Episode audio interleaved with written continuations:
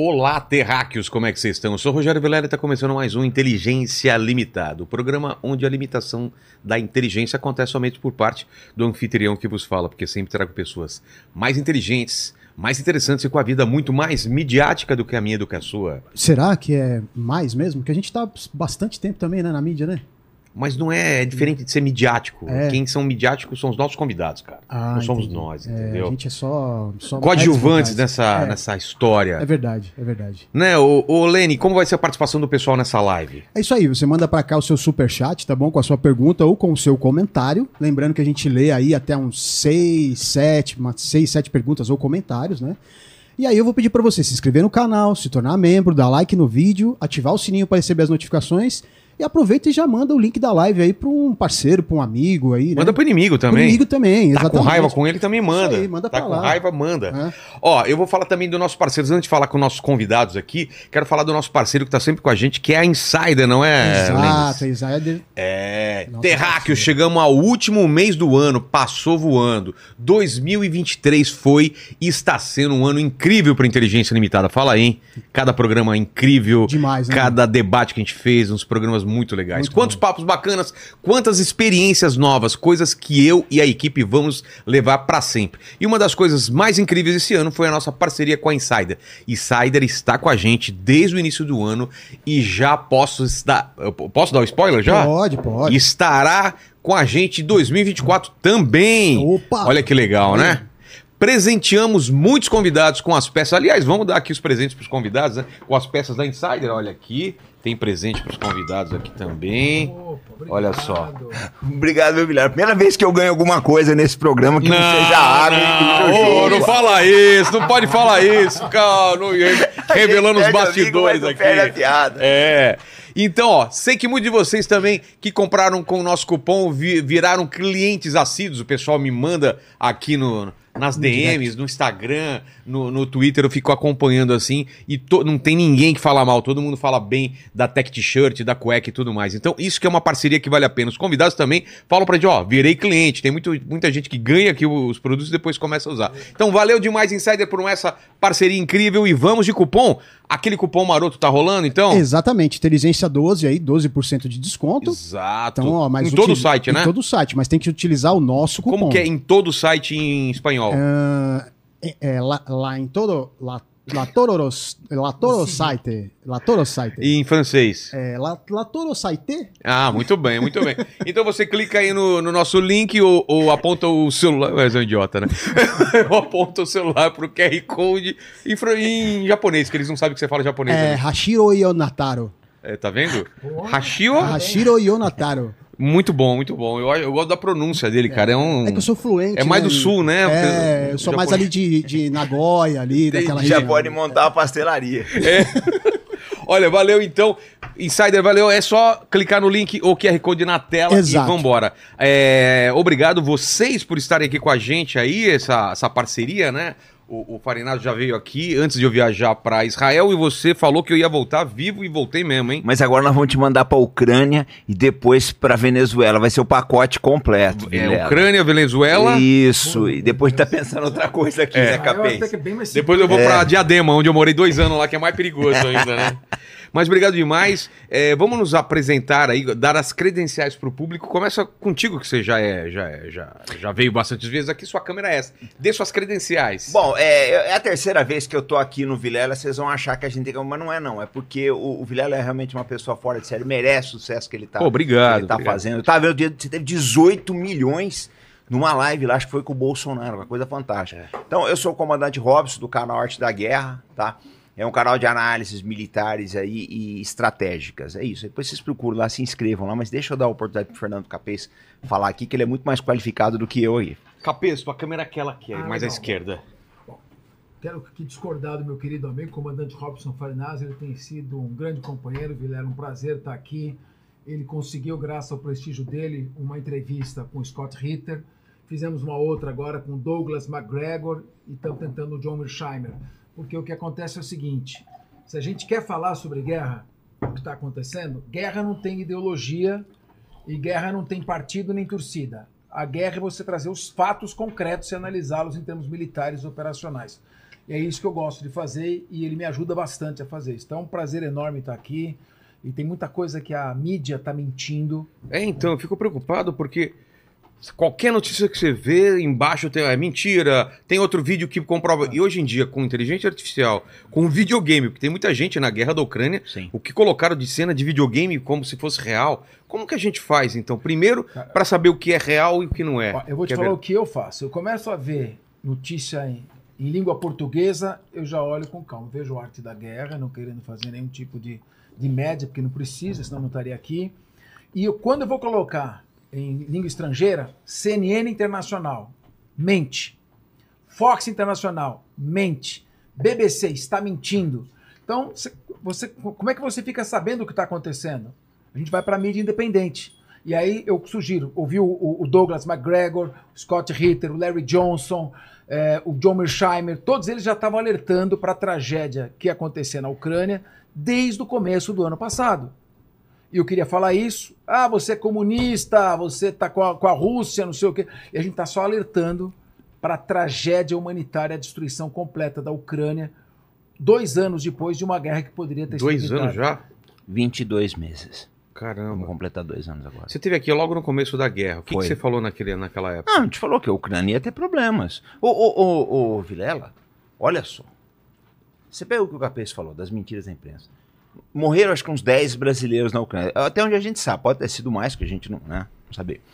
Mas por que, que esse pessoal morreu? Porque caiu nessa, nessa lorota. Não, você vai lá, vai ser um safari de matar soldado russo, os russos estão lutando com paz, os russos não têm munição. Gente, qualquer um que estude guerra, que estude a sério mesmo, sabe que a Rússia sempre teve a melhor artilharia da Europa. Ô Vilela, quando os russos foram invadir, atacar Berlim, o Stalin deu 22 mil obuseiros o general Zhukov. O que, que é E obuseiros? É o canhão, é o, é o, é o que o paisano chama de canhão, mas ele faz o tiro parabólico. Tá. Tá? O canhão é para tiro tenso, ele faz tiro. É, o- é a peça de artilharia.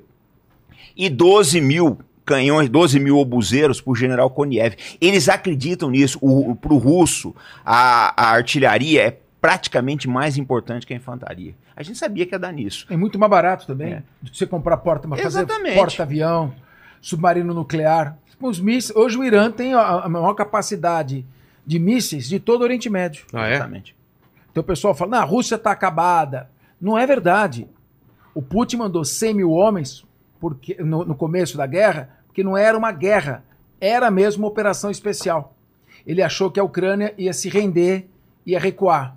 A OTAN entrou na guerra, deu armamento para a Ucrânia, a Ucrânia começou a reagir, ele falou, opa, eu preciso então, como ele tem agora, 1 milhão e 200 mil Exatamente. homens. Então ele foi recuando para atrair, como ele, a Rússia fez com Napoleão e como, Como fez com assim? Hitler. Ele vai e depois ele recua pra parecer que tá, tá desistindo e aí pega. Qual é, qual é essa estratégia? Primeiro ele recuou porque ele não esperava uma reação e mandou 100 mil homens, que é muito pouco. Tá. né? A, a- a Alemanha, quando invadiu a Polônia, invadiu com 2 milhões de, de Caramba, soldados. 2 milhões. Então ele foi com 100 mil homens, ele imaginava que a, a Ucrânia... Não, eu, eu, quero, eu quero negociar. Mas a Ucrânia foi fortalecida pela OTAN. É importante falar, Robson, as pessoas não sabem, que em fevereiro do ano passado, o Vladimir, o Vo- Volodymyr Zelensky Sim. sentou em Istambul, na Turquia, frente a frente com o Putin Para Ah, negociar. para negociar. E se a, se a Ucrânia, naquele momento, aceitasse a neutralidade, se ele fosse inteligente, ele aceitaria a neutralidade, porque não é questão de moralmente certo ou errado. A invasão moralmente é equivocada. Só que, meu amigo, em guerra, em política internacional, não tem esse negócio. Você tem que proteger chance, o seu né? povo. O Boris Johnson, tava o, o Zelensky com o Putin. E o Erdogan ali mediando. Me corrija, por favor, se Não, estiver isso errado. mesmo. O Boris Johnson, que era o primeiro-ministro da Inglaterra, Aquele que nem não penteia o cabelo. Aquele louco lá, Sei, cabelão, sei, cabe- sei.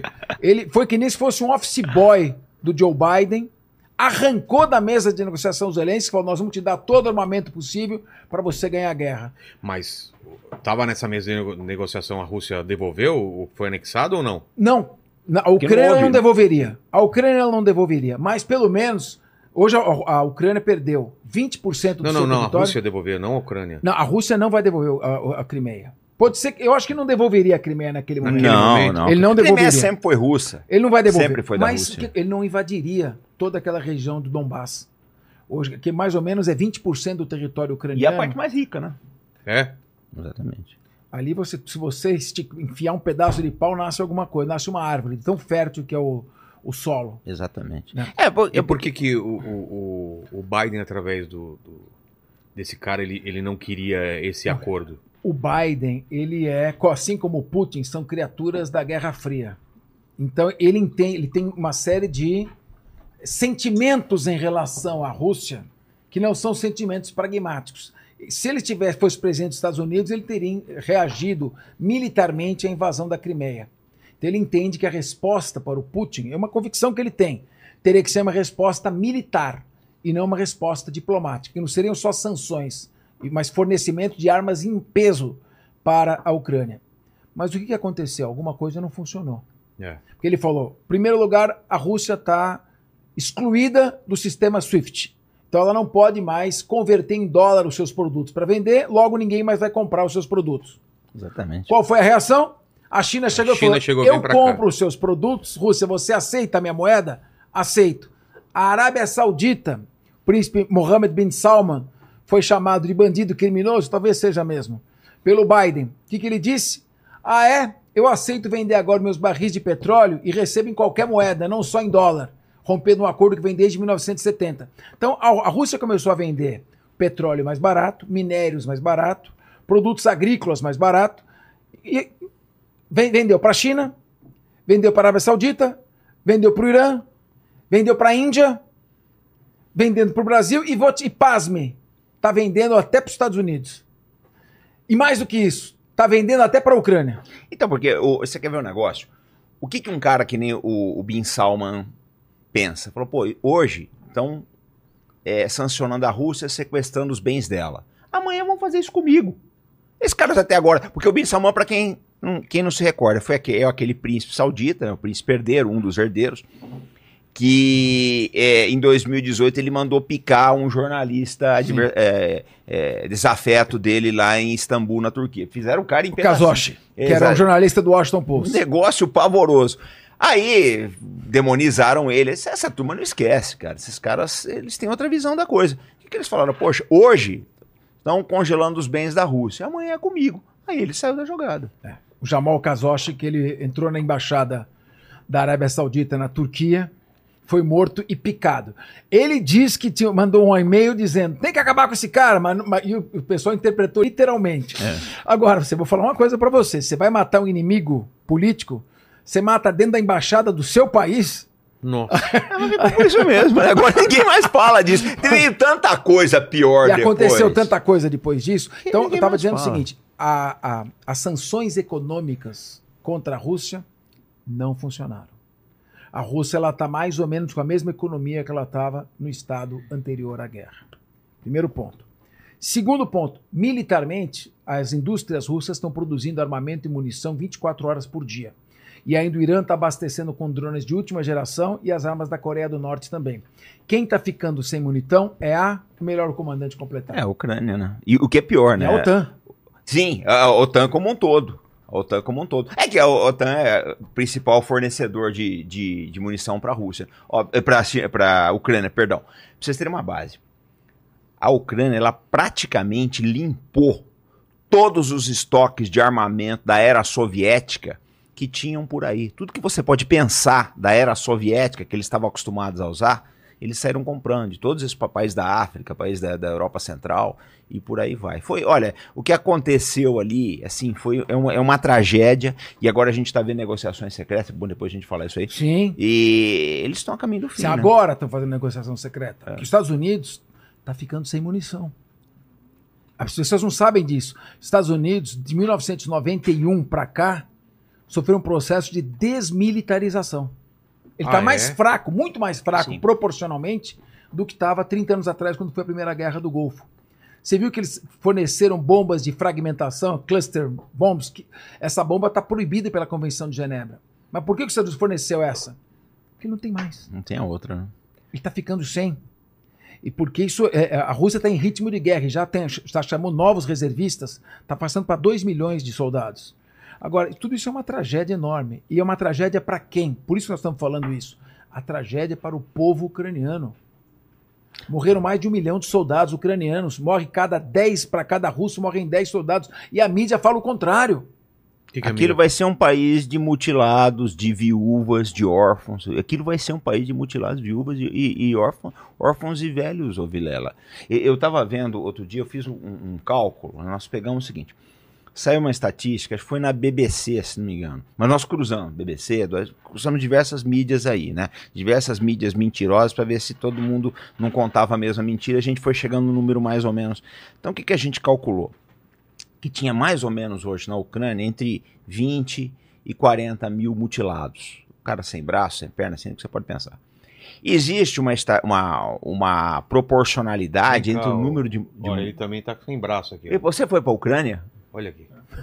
Não, o braço ainda tá com ele. Você foi. Você tá com jeito aí. Meu Deus. Cara- Pede uma pensão pro É Zelensky. muito, é muito complicado ser um atleta de alto nível. É, É tá isso certo. aí. Aí, O cara trabalha em trocar a câmera com a mão e quebra o braço. que é a única, a história a única braço. coisa que não podia quebrar. Podia quebrar a perna, mas não. Quebra a mão. Agora tá com o braço invertido aí. É, parece aquela piada do cara, né? Ele chegou no médico o braço quebrado, o médico falou: Como é que foi isso? aí?" Não, doutor, é que eu vinha com cuidado tentando evitar uma criança. Ah, já sei, caiu. é, bateu a moto, não, caí da cama. É. Mas esse problema aí da, da Ucrânia é, é assim. A gente calcula mais ou menos, Vilela, entre 20 e 40 mil mutilados. Existe uma proporção entre mutilados e mortos. Você sempre tem mais mortos do que mutilados. Então a gente pegou, fez uma interpolação lá no canal de várias guerras, a relação de mutilados e mortos, e fez com, comparou com os números da Ucrânia. É assim, no, no número mais, na possibilidade mais otimista, número mais baixo. Não morreram menos de 300 mil, tre- pelo- por esse cálculo. Que é, o- que é um cálculo favorável à Ucrânia. esse. Favorável à Ucrânia seis meses atrás, quer dizer, já mudou tudo. Não teriam morrido menos de 300 mil. Quando começou a sair agora essas estatísticas, o número é muito maior. Olha, uma coisa que deixa a gente triste. Estão pegando pessoas na rua na Ucrânia, arrastando as pessoas. Você vê a mulher do sujeito tentando evitar, jogando numa van e levando para morrer na guerra. O tempo de vida de um soldado ucraniano está de 20 minutos a meia hora depois que o- iniciam os combates, porque a Rússia vai com artilharia, vai de cima para baixo. E o que é criminoso é o seguinte: já se constatou que não tem chance de ganhar essa guerra e a OTAN não está deixando a, a, a, a guerra terminar. E agora estão chamando o Zelensky para reuniões privadas, estimulando ele a fazer algum tipo de negociação. Qualquer negociação que ele faça agora, a Ucrânia vai perder, além da Crimeia, 20% do seu território, está perdendo mais de um milhão de pessoas da população masculina, uma economia completamente destruída, arrasada, e, claro, a Europa está cansando. E agora, com essa guerra de Israel contra É, o então, Hamas, foi a pior coisa pra Ucrânia que podia acontecer, não foi? No sim, os Estados Unidos não momento. está preparado para fazer uma, É, nesse duas, momento duas uma- frentes. duas frentes de guerra. Então, isso aqui é, é é importante quando o Farinazo fala, o comandante com a experiência que ele tem, e a gente procura estudar para ver o que está acontecendo, porque eu não gosto de ser tapeado. Estão mentindo faz mais de um ano para as pessoas. Outro dia uma pessoa ficou nervosa, meu amigo, meu advogado, quase levantou da mesa, dizendo: você vai ver a contraofensiva ucraniana, vai acabar com esse ditador do Putin. Então as pessoas não podem misturar o que é sentimento, Paixão. raiva, paixão, raiva que tem do Putin. Mas teve um momento que deu uma impressão de que a, a, a Ucrânia estava vencendo. Foi só uma impressão pela mídia ou realmente em algum momento a Ucrânia estava vencendo? Eu acho que na- naquele momento que o Putin ingressou com 100 mil soldados, em que ele fez uma. ele, ele subestimou a capacidade de reação da Ucrânia, foi o erro, de, o erro de cálculo do Putin foi esse. Ele imaginou que o Oeste, o Ocidente, não iria fornecer armamentos para a Ucrânia.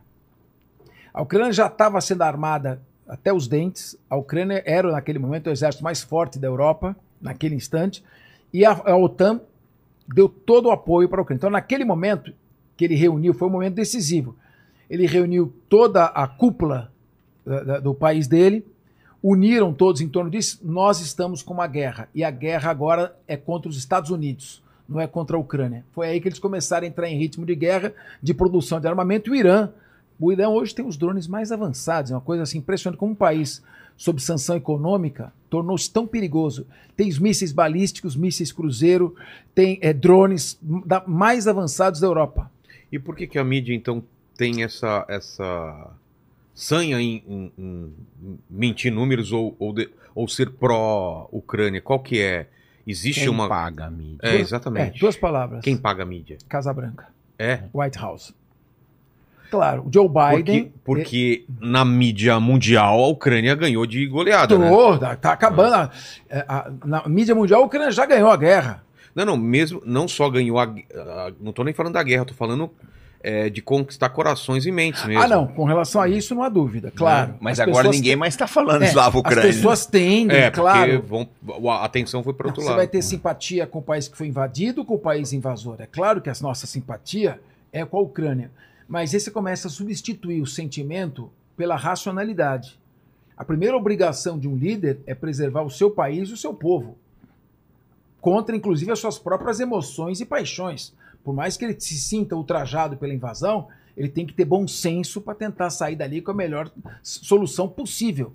E não foi isso que ele fez, e não é isso que os Estados Unidos está deixando fazer. E mais, numa audiência no Senado, um representante, ele não era o John Kirby, era alguém mais abaixo, terceiro ou quarto escalão da, da- da- da- do secretário de defesa do Anthony Blinken, falou: a guerra tem um lado positivo que está ativando a nossa economia. E o senador falou: esse é um argumento imoral. Ou seja, está ativando a indústria armamentista, está produzindo emprego, produzindo, aquecendo a economia americana, às custas da, da, da morte da- de milhões de ucranianos. Então, essa, infelizmente, é uma guerra. Segundo, não sou eu que estou falando, é o coronel Douglas McGregor. O pessoal deve pesquisar quem é o Douglas McGregor, um herói de guerra dos Estados Unidos. Foi top advisor do, do- do- do Donald Trump. É, na guerra do Golfo, em 20 minutos ele destruiu 70 tanques é, iraquianos da guarda republicana iraquiana sem pedir reforço. Eu- tem vários livros publicados. O Douglas McGregor que fala. E o John Mersheimer, que é professor titular da Universidade de Chicago, acho que é o cara que mais entende de política internacional, ele fala: a OTAN começou a provocar a Rússia, chamando Geórgia para entrar na OTAN, chamando Ucrânia para entrar na OTAN, convidando outros países, estimulando, por exemplo, quando os Estados Unidos invadiu o Iraque, para aquele ditador terrível, Saddam Hussein, ele falou: onde houver um tirano, ele vai temer a luta pela liberdade. Então, aquilo foi começou, foi sendo visto pelo Putin como uma ameaça Um existencial. aviso. E aí você imagina a Rússia armando o México até os dentes, se os Estados Unidos não invadir o México. Então a gente precisa entender, é, é, na verdade, sem, em- em- independentemente da condenação ao Putin no curto prazo, a gente precisa entender que nessa tragédia não tem um só culpado. E as grandes potências do Ocidente, com a Rússia, com a decisão errada dos Zelensky, que levaram a esse, a esse estado de coisas. Não é? Sim, exatamente. O, o- o- sabe, o Vilela, a preocupação que a gente tem agora, porque tá começando a aparecer as coisas, né? Tem aquele, aquele prefeito de Kiev, é o Vitali Klitschko, que ele foi lutar, Sim, ele foi sim. lutador de Foi alguma coisa. campeão de é, boxe, campeão Isso, mundial de boxe. esse- exatamente. Vitaly. E agora ele, ele já come, porque é aquela história, vai, mesmo a Ucrânia sendo uma carcaça, você sabe disso, todo mundo quer o poder. Então já começou a disputa, tá entre o Zalushny, que é o comandante do exército, o próprio Zelensky, o Klitschko tá entrando, tá? Aquele, aquele, o Dave Aracamia esses dias meteu a lenha no, falou um monte do, do, do Zelensky aí nas redes sociais. Então o que é, o, Are, o Arestovich, então o que acontece? As pessoas estão vendo que a guerra está perdida. Nós estamos numa situação. Vocês já assistiram aquele filme A Queda? As últimas horas Sim, de sim. A Queda? Ah, sim, sim. É aquilo. Começa assim o fim, sabe? É, e, e é engraçado que a queda a invasão russa na Alemanha, né? Já começa essa, essa disputa para ver o que, que vai acontecer daqui para frente. Porque já, ó, semana retrasada, a gente tava, a gente até comentou isso no programa. É, um dos assessores do Zalushny, que era um major, ele morreu no atentado à bomba. E a esposa do chefe da inteligência da Ucrânia, que é o Budanov, a esposa dele foi envenenada. Quer dizer, olha, se você mata um major que é assistente de um general, isso não é coisa de Rússia, é coisa de ucraniano para ter acesso ao cara. E a esposa do chefe da inteligência também é envenenada, é porque é alguém do círculo próximo. Então a gente nota que está acontecendo uma disputa muito grande de poder na Ucrânia, né? E a gente não sabe como é que isso vai o acabar. Zelensky pode não querer que acabe a guerra. Se Sim. acabar a guerra, vai acontecer o quê? Corte marcial Opa! para ele? Claro que levou o país, a, infelizmente, a, a essa situação de destruição. Mas não é muito cômodo a gente, desse lado, pensar assim, porque se é uma invasão no Brasil, a gente sim- simplesmente cede os, os territórios e aceita a derrota. Mas a Porque é uma- é uma Ucrânia, a Ucrânia ela, ela veio num processo, num processo de decadência, Vilela. Em 91, quando acaba a União Soviética, a Ucrânia tinha um estoque enorme Vamos- de armas nucleares. Mas vamos antes disso, vai. Quando a Ucrânia ainda pertencia. Qual que é a história da. da- A história é a seguinte: não, a Ucrânia, em 2013, teve uma eleição. Foi uma eleição livre, democrática e não houve nenhuma denúncia das Nações Unidas sobre fraude eleitoral. A Ucrânia é o seguinte: a parte oeste dela, Tá. para a esquerda, é toda ocidental. Não gosta da Rússia, não fala russo, não tem tradições russas e quer se ocidentalizar e quer entrar na União Europeia com todo o direito. A parte oriental, próxima à Rússia, fala russo. Na, na Crimeia só se fala russo. As tradições são russas. A Crimeia se considera russa. E é totalmente pró-Rússia. Então o que aconteceu? Foi feita uma eleição do presidente da Ucrânia. 99% do oeste votou no candidato pró-ocidente. Claro. 99% do leste votou no candidato pró-Rússia. Ganhou, por uma apertada margem de votos, o candidato leste. E aí? Aí houve o que se chama de a Maidan, né, que foi no- em dezembro de 2013. Teve uma revolução na parte oeste para derrubar o presidente pró-Rússia que tinha sido eleito. Quem participou dessas manifestações? Vitória Nolan, que é assessora especial, top advisor do secretário de Defesa dos Estados Unidos. Estava agitando. ó. Então, claro que a Rússia viu ali os dedos da CIA na derrubada, no golpe que derrubou o presidente eleito, que era pró-Rússia. Até acho que o presidente pró-Ocidente seria muito melhor, le- levaria uma- a- a- o país rumo a uma modernização, mas foi a eleição. Bom, o passo seguinte do Zelensky é dizer que quer entrar na OTAN. A Rússia está ali na Crimeia, que para ela é uma, uma zona vital. O porto de Sebastopol ali é, é vital para a entrada do Mar Negro. Se a Rússia perder aquilo, ela está perdida. É. Se- não, perder que eu digo é os Estados Unidos botar uma base militar. Exato. Controlar. Agora, na linha divisória, desde Coloca a, um mapa pra gente, por favor, Leni. desde a invasão da Ucrânia, que foi em 2014, foi logo em seguida ao golpe, a, a Ucrânia vem ins- instalando laboratórios de armas químico-biológicas na fronteira com a Rússia. A hora que se a, se a Ucrânia entra na OTAN, sabe o que acontece? Ao entrar na OTAN, quando ela vai atacar para recuperar a Crimeia com todo o direito, a Rússia, se a Rússia responder, Todo- entra toda a Europa e os É. Estados Unidos. Então, ali foi visto, segundo John Mearsheimer, como uma ameaça existencial. E o John Mearsheimer, titular da Universidade de Chicago, um gênio, mas quando ele fala dos Estados Unidos também ele apanha, porque chama Realpolitik. Você fala qual é a real, você falou, pô, é muito fácil pra gente falar daqui, é verdade. E eu concordo com isso. Para você tirar a paixão naquele momento, agora se você for frio e pensar com a Realpolitik, você tem que falar, ô, vem cá, Putin, me devolve a Ucrânia, eu não vou entrar na OTAN, vou ficar completamente neutro, fica tranquilo, e eu vou respeitar a população russa, porque estava havendo também uma ação de limpeza étnica contra a população russa que ficava na parte, Sim. eh, na parte Ah, leste. é? Eu queria que o Robson comentasse isso também. É, e, e a? Ucrânia também, não, os ucranianos, eles estavam entre o que não se fala. Por parte de grupos É, neonazistas. exatamente. Ali você vê, ó, Luhansk, Donetsk, né? É, são é, todas regiões de, de fala, de fala russa. Mas o que acontece? Entre 2014 e 2022, isso a imprensa quase não falava. A impre- tem tem uma- umas peças no YouTube da imprensa alemã muito interessante. Porque os alemães estavam denunciando isso aí. Aí vem uma censura pesada. Hoje você não consegue falar disso na Alemanha. Entre 2014 e 2022, os ucranianos mataram mais de 14 mil ucranianos de fala russa nessa região. Isso não se falava. Tipo, os- Hã? Ah, é, sumariamente, assim? Não, é, bombardeios de artilharia, franco-atiradores, é, tem muito uso de atiradores de elite ali. Ah, é? E, inclusive, tem uma coisa que é interessante, recentemente a Merkel admitiu Angela isso aí, Merkel.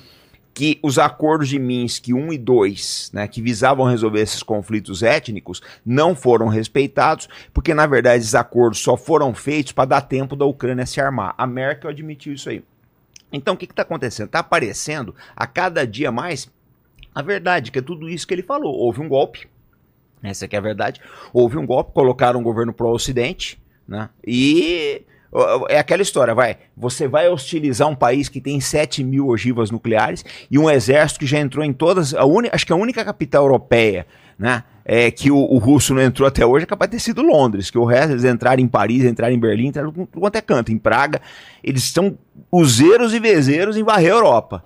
E você vai mexer com esse cara. É importante que a gente está dizendo, a nossa análise é meramente descritiva. Nós não estamos fazendo juízo de valor. Eu acho o É um Putin. jogo de, de o- perder menos. O Putin é um bruta de um ditador. Claro, é a KGB que tomou conta. Ele elimina, mata os seus, os seus rivais. Aqui ele está dando péssimos exemplos. Por exemplo, o Nicolas Maduro está querendo já pensar Eu ia chegar nisso, invadir né? a região de Essequibo, É, que tem na 11 Guiana. bilhões de barris de petróleo. É, então, é, ele, ele é, uma, é uma pessoa que tem que ser tratada com cautela, é, com diplomacia. Você vai cutucar. A, te- a Ucrânia é uma, a- uma base militar da OTAN, uma base nuclear da OTAN na Ucrânia é uma ameaça existencial. Você lembra a crise dos mísseis de 62? Sim. Então, os Estados Unidos, e eu estava disposto a ir até as últimas Em consequências. Cuba, né? Em Cuba. Baía dos Portos. Na Baía dos Portos. E dizem até, depois é bom vocês é, entrarem no, no YouTube para ver a, a morte do John Fitzgerald Kennedy, aí o que, que aconteceu, por Ah, que. já ouvi esse, também essa teoria da conspiração é, aí. Eu vou te falar, eu detesto teoria da conspiração. Mas Cada essa. vez mais. A Baía dos Porcos foi uma invasão é, premeditadamente fracassada. Entendi. foi feita para ser fracassada.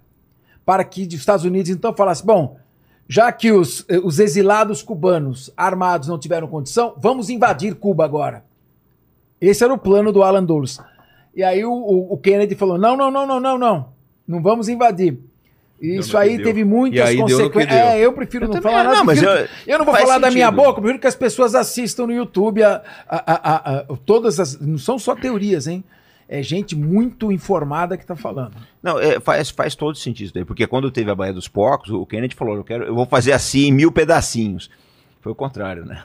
Tá- o que você está proporcionando é uma fala sem censura. Porque, em geral, na mídia ninguém pode tratar desse tipo de assunto, falar isso. Mas vamos fazer essa relação então com o que está acontecendo agora, Venezuela. Coloca o mapa pra gente. Deve ter já dessa região separada, né? O que está acontecendo agora? Que, eu, que eu, É, ali é o seguinte. começa, começa quando isso? É, bom, em 1899 foi feita a partilha por uma corte internacional que arbitrou. E Quem estava pedindo? Quem tava querendo? a, a Venezuela e a Guiana estavam disputando uma, parce- uma parte do território que hoje está na Guiana, que corresponde a 70% do território. Tá. 70% Da da Guiana. Guiana. que fica ali ao lado da Venezuela.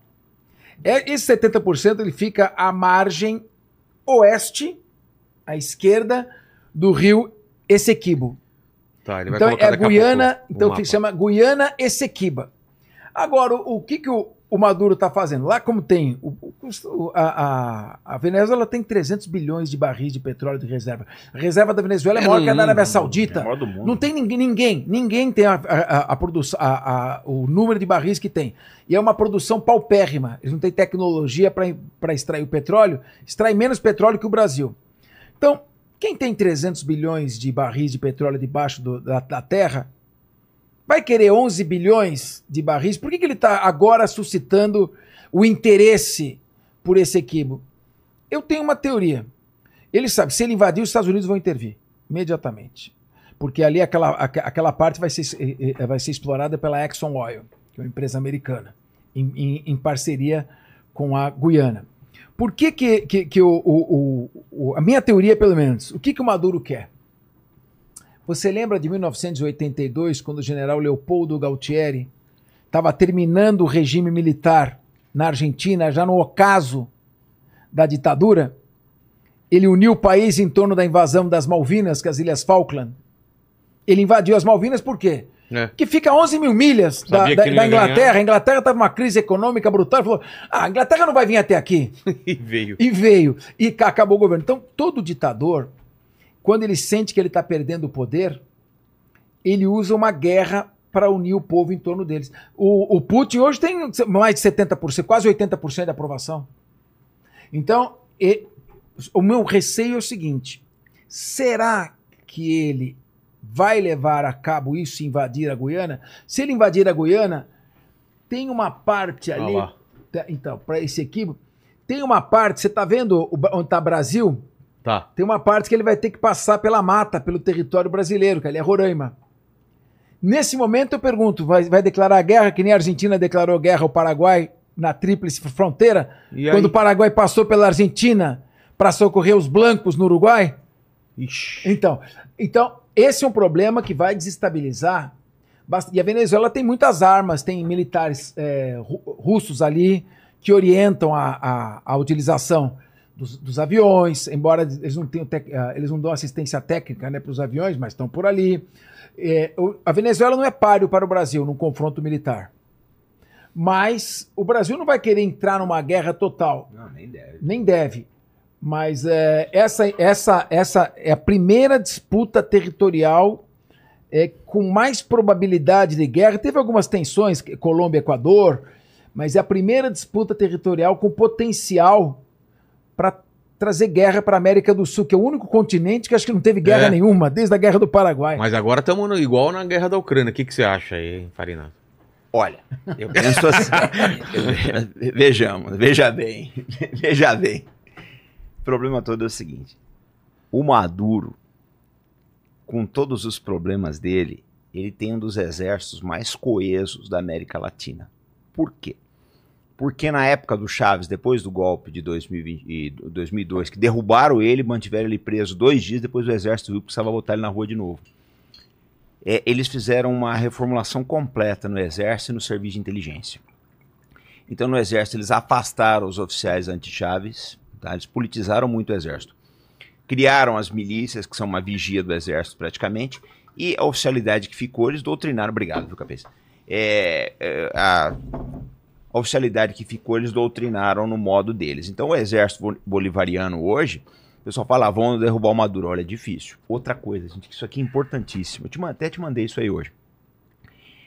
O serviço de inteligência da Venezuela, o tal de SEBIN, ele foi formado com base, ele é um espelho do DGI cubano.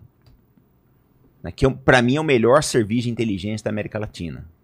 É o melhor, é pequeno, pequenininho, quem assistiu aquele filme Rede Wasp lá viu esses caras operando. E aí hoje estourou um escândalo nos Estados Unidos, coisa de louco, você não poderia imaginar uma coisa dessa.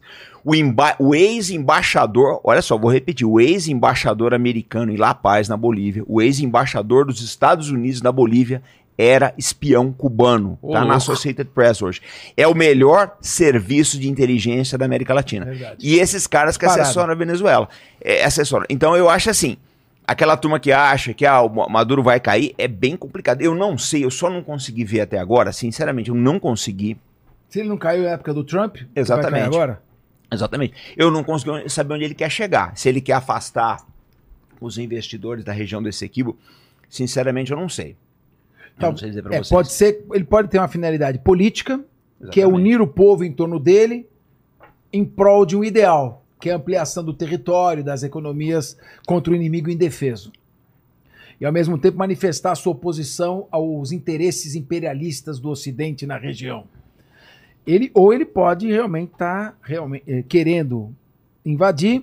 Eu não sei se os Estados Unidos deslo- deslocaria uma frota naval para essa região, é possível.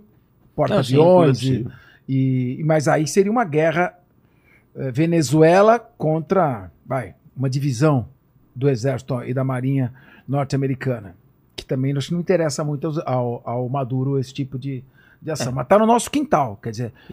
Eu não sei qual a opinião do, do Farinazo, mas analise um pouquinho esses primeiros 20 anos desse século. E analise os primeiros 15 anos do século passado. Pô! É. Olha, olha a quantidade de Então- conflitos e Uma, um conflito gera o outro, um influencia o outro, porque parece que, que dá uma liberdade para A atenção tá dividida, eu vou aproveitar agora, tem a ver isso, Não. porque tem Taiwan tá- daqui a pouco também aí que. Qual que foi a- a- a- o motivo, o pretexto para a explosão da Primeira Guerra Mundial? O assassinato do arquiduto Ferdinando na, na Sérvia. Muito bem. Eu, eu não lembro agora o nome do assassino, daqui a pouco me vem a, me vem a, me vem à mente. Gavrilo Príncipe. Gavrilo Príncipe. Pa- parabéns. Gavrilo Príncipe. É, ali estava. Eu ia perguntar pro, pro Lenny, porque com certeza ele sabia também. Ele né? fala Gavrilo certo. Príncipe. Quem matou, quem matou Odete Reutemann? Ah, Não sabe. Não sei. Quem matou Odete Reutemann Eu não lembro.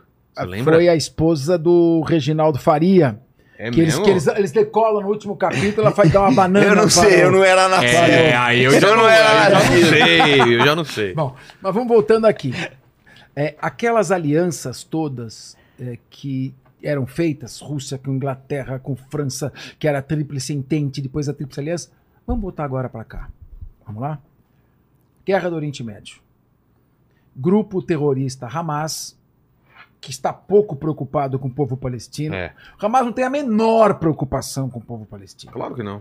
E também o Fatah, que está na Cisjordânia, tem nenhuma preocupação. Um é um grupo extremamente corrupto, que está se locupletando à custa do sofrimento do seu povo, e o outro é um grupo terrorista que professa o ódio de Israel, ele quer eliminar os judeus da face da terra e não está preocupado se isso vai causar a morte de civis palestinos ou não. Muito bem. Então, esse grupo terrorista, de certa forma, ele faz o jogo da extrema-direita radical da, da- de Israel, que quer o grande Israel, que vai do, from the river to the sea. Expulsar de vez todos os palestinos dali, cada vez que ocorre um atentado como esse, claro, é, a- essa extrema-direita usa como pretexto. Então, 75% da população de Israel, que é a única democracia de todo o Oriente Médio, apoiaria um processo de paz, apoiaria a criação de um Estado palestino, apoiaria a convivência de dois países ali. E, inclusive, eles tratam feridos palestinos, recebem os palestinos. Eu tive em Israel, convido a comunidade judaica do Brasil. Tudo bem, tudo certinho. Bom, aí o Hamas pratica esse atentado terrorista. Foram 60 pontos da fronteira com Israel que foram invadidos e violados. Foi a maior falha de inteligência desde a fundação do Estado de Israel. Com certeza. Nem na guerra do Yom Kippur houve isso, da Golda Meir. Então, penetraram, provocaram um estrago sem precedentes, é guerra de guerrilha. Tem os mais 137 reféns ainda em poder do Hamas, sabe-se lá em que condições. Tem 500 quilômetros de túneis subterrâneos. E Israel, numa incursão terrestre, terá muita dificuldade. Eles estão lutando ponto por ponto. Destruíram até agora 70 veículos blindados entre tanques e veículos de Israel dentro do território. Então, o que sobra estrategicamente para isso? Eu sou o comandante. Eu vou botar meus meninos aqui nesse Vietnã, eu faço bombardeio aéreo. Bombardeio aéreo, ele provoca uma devastação maior, sem risco para os meus soldados israelenses. Qual é a consequência? Você está vendo, 15 mil palestinos mortos, 5 mil crianças. É, é o efeito colateral da opção operacional pelo bombardeio aéreo. Muito bem. Qual é o problema disso? Isso começa a unir o mundo muçulmano em torno de si. Nós estamos falando de Turquia. A Turquia é o maior exército da Europa, o segundo maior exército da OTAN. E eu diria, eu vejo como o segundo exército mais poderoso da OTAN. Sim. Porque hoje, se você juntar em Inglaterra e França juntos, não enche um estádio de futebol. A Alemanha tá uma piada hoje em dia, né? O exército alemão é uma piada. Você junta os três países para dar um exército. Por quê? Porque não tem guerras, claro, você não vai investindo. Bom, a Turquia está ameaçando sair da OTAN. Ele perguntou para o, o Recep Erdogan perguntou para o Netanyahu: você tem armas nucleares? Você me ameaçaria com armas nucleares? O Paquistão já disse que cede as armas dele se, se a Turquia receber um ataque nuclear. E a Turquia está começando a se aproximar do Irã. Qual é o risco disso nestas alianças? O risco disso se chama, olha lá aí de novo, Rússia. A Rússia passar tecnologia, está passando já tecnologia militar avançada para a China e principalmente muito mais grave para o Irã. E se passar tecnologia nuclear junto? Pô. Então, esse tipo de. Eu fiz um paralelo com a Primeira Guerra Mundial, porque esse tipo de alianças pode transformar essas duas guerras isoladas, Rússia, Ucrânia, Israel, Hamas, em guerras regionais e guerras mundiais. Porque o Joe Biden, com essa estratégia, conseguiu o que o Trump disse que jamais um presidente deveria permitir nos Estados Unidos: Rússia e China aliadas. É. Deixa eu fazer só uma pausa que eu preciso fazer um xixi. Manda uma pergunta aí que eu sou velho. Ó, o, o Adriano, o Adriano perguntou aqui é, se vocês acham, na opinião, na opinião de vocês, né, é, o que o- é, se os Estados Unidos está perdendo o protagonismo. Quer responder aí? Ah, eu, eu deixo o comandante Farinazo, por favor. Olha, gente, eu acho o seguinte: eu não vou dizer nem que sim, nem que não, vou dar alguns dados e a pessoa vê o que ela quer fazer. É, os Estados Unidos têm uma dívida de 34 trilhões de dólares, não é dinheiro de pinga, né? Vamos lá. Você tem um problema ah, dentro dos Estados Unidos que é o vício em fentanil. 100 mil americanos morrem de overdose de fentanil todos os anos. É o fentanil no sul, metanfetamina no norte. Esse é outro problema. Depois você tem o problema de sem teto. 400 mil americanos estão dormindo, estão dormindo fora de, de casa por todos os dias porque não tem onde morar, perderam tudo. Aí você tem o problema também da concentração de renda. Desde os anos 1970, nunca houve uma distância tão grande entre o CEO de uma empresa e o chão de fábrica. A distância é enorme, tem aumentado de ano para ano, graças ao seu Ronald Reagan, amado por tantos. Outro problema que você tem também é o problema de assistência social dos Estados Unidos. Você tem, os, os estudantes têm uma dívida enorme. Você não tem um sistema de, de saúde gratuito, a não ser que você seja um prisioneiro em Guantánamo. É, você tem o problema também de o gasto de um trilhão de dólares por ano em armas e serviços de inteligência que não dá retorno nenhum para a sociedade americana. Aí, o que, que isso gera? Perderam no Afeganistão, estão perdendo na Ucrânia e não há nenhuma garantia que os Estados Unidos vão ter um resultado militar favorável aí. Em Israel, eles apostaram todas as fichas. A soma disso tudo, você pega uma, uma economia chinesa que hoje já é maior que a economia americana, apesar do contrário que o pessoal diz aí. A soma disso tudo, eu não vou dizer que os Estados Unidos estão em decadência, mas é um quadro bastante preocupante, para dizer o mínimo. Como é que chama quem fez a pergunta? É o Adriano. Um abraço para Adriano. Então, um abraço, Adriano. Então, olha, veja o que o comandante Farinazo disse. Déficit fiscal, dívida de 34 trilhões de dólares. O PIB dos Estados Unidos está por volta de 20 trilhões. Portanto, é um PIB, é quase outro PIB de dívida. Exatamente. Muito bem. Aí, como é que os Estados Unidos financia a sua dívida, o seu débito fiscal? Imprimindo dólar e inundando o mundo inteiro com a moeda americana. Todas as negociações só podem ser feitas na moeda americana. O que está acontecendo? O mundo está reagindo à dolarização da economia e já aceita fazer negociações com as moedas próprias. E os BRICS podem caminhar até 60 membros que vão concordar em fazer negociações sem ser através do dólar, o que vai impedir os Estados Unidos de refinanciar sua dívida às custas da humanidade. Mais do que isso, eu não sou contra o americano, não, sou contra o russo, sou a favor do americano, estou fazendo um diagnóstico. Segundo, um diagnóstico crítico. Desde 1991, os Estados Unidos sofrem um processo de desindustrialização. As indústrias americanas estão fechando Isso é fábrica de automóveis porque ele compra pronto do sudeste da Ásia, onde é muito mais a mão de obra é muito mais barata, pelo menos até então, está mudando agora, mas sofreu um processo de desindustrialização total. Bom, além disso, esse, esse apoio desastrado à Ucrânia, essa liderança desastrada da OTAN na guerra da Ucrânia e agora também na guerra do, do Oriente Médio, está fazendo o quê? Os Estados Unidos nunca teve tão desprestigiado, Adriano. O secretário de Defesa Anthony Blinken foi fazer uma visita ao Recep Erdogan na Turquia. Eu gostaria que o Farinazo contasse como é que foi essa recepção. É, exatamente. O, o- ele chegou lá, não foi muito mal recebido. O Erdogan foi, viajou para o interior, deixou o outro, um outro, um outro funcionário O lá governador de. Ankara que foi recebê-lo. Só faltou o Exatamente. sorveteiro recebê-lo. É, um negócio pavor. Agora, esses dias aconteceu com o presidente da Alemanha, acho que nos Emirados Árabes, né? Que ele chegou lá, pousou o avião, não tinha ninguém para receber ele. Mas, ó, eu preciso lembrar uma coisa pro Adriano Capes, é muito, que é muito importante.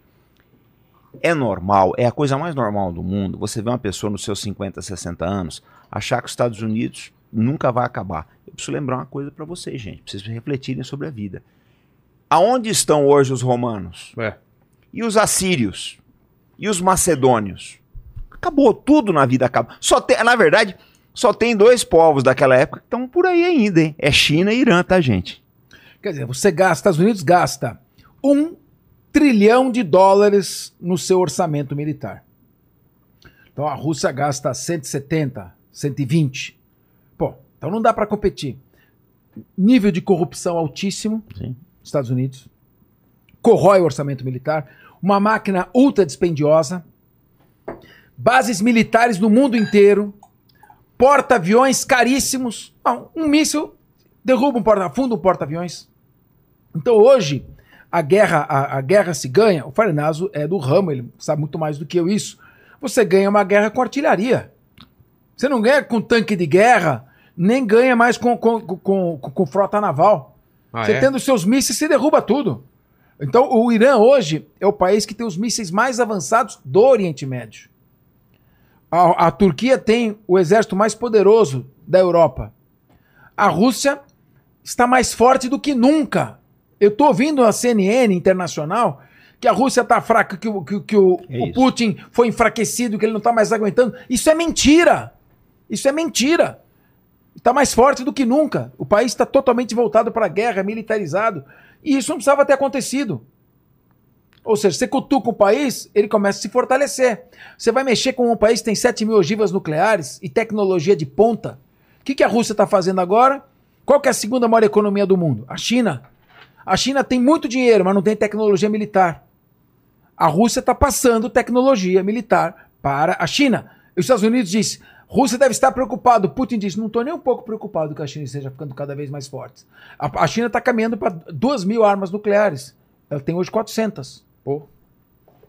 É, é, é um, um problema seríssimo que os Estados Unidos estão enfrentando aí, porque houve um problema na indústria de defesa. Eu, eu vou, eu vou massacrar mais uma vez, tá? Eu adoro bater nele. Vou comprar um bonequinho do Reagan lá em casa e todo dia que eu tiver puto eu vou enfiar a porrada nele, ô, ô Vilela. Sabe por quê, Capês? Eu vou te explicar. Porque quem acabou com a indústria de defesa dos Estados Unidos foi o Ronald Reagan. Quando ele começa a desregular tudo nos Estados Unidos, o que, que a indústria de defesa percebeu? Falou: olha, acabou a guerra. Quando ele, ele começa a, a desregular, e ele é tido como o homem que acabou com a União Soviética, né? acelerou a corrida, a corrida armamentista, etc. Muito bem. Nessas regras de desregulamentação, e quando acaba a União Soviética, o que que a indústria de defesa viu?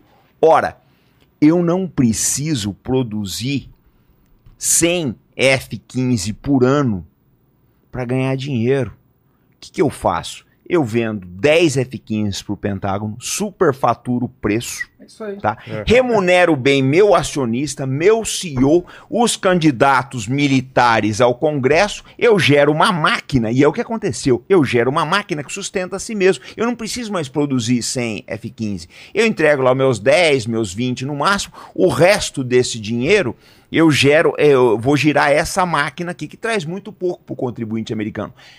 A indústria pode estar, estou dando um exemplo da F-15, tem outras, outros casos aí. A indústria pode estar entregando hoje 20 do 100 F-15, mas você continua pagando pelos 100 F-15. Ah.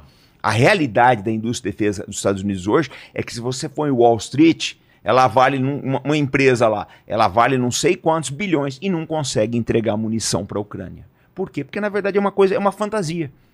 É uma fantasia. O próprio PIB americano é uma coisa exagerada. Ô Vilela, tem lugares aí que uma privada custa 400 mil dólares. Acho que aqui nesse estúdio, esse estúdio luxuoso aqui, é capaz de Nossa! ter uma. Vamos procurar que a gente vai achar. 20 mil dólares, vai. Exatamente. O cara com uma privada de, de 400 mil dólares, ele bota no PIB. Olha, 400 mil dólares, soma aí no PIB. Só que isso não é um PIB real. Não tem funcionalidade.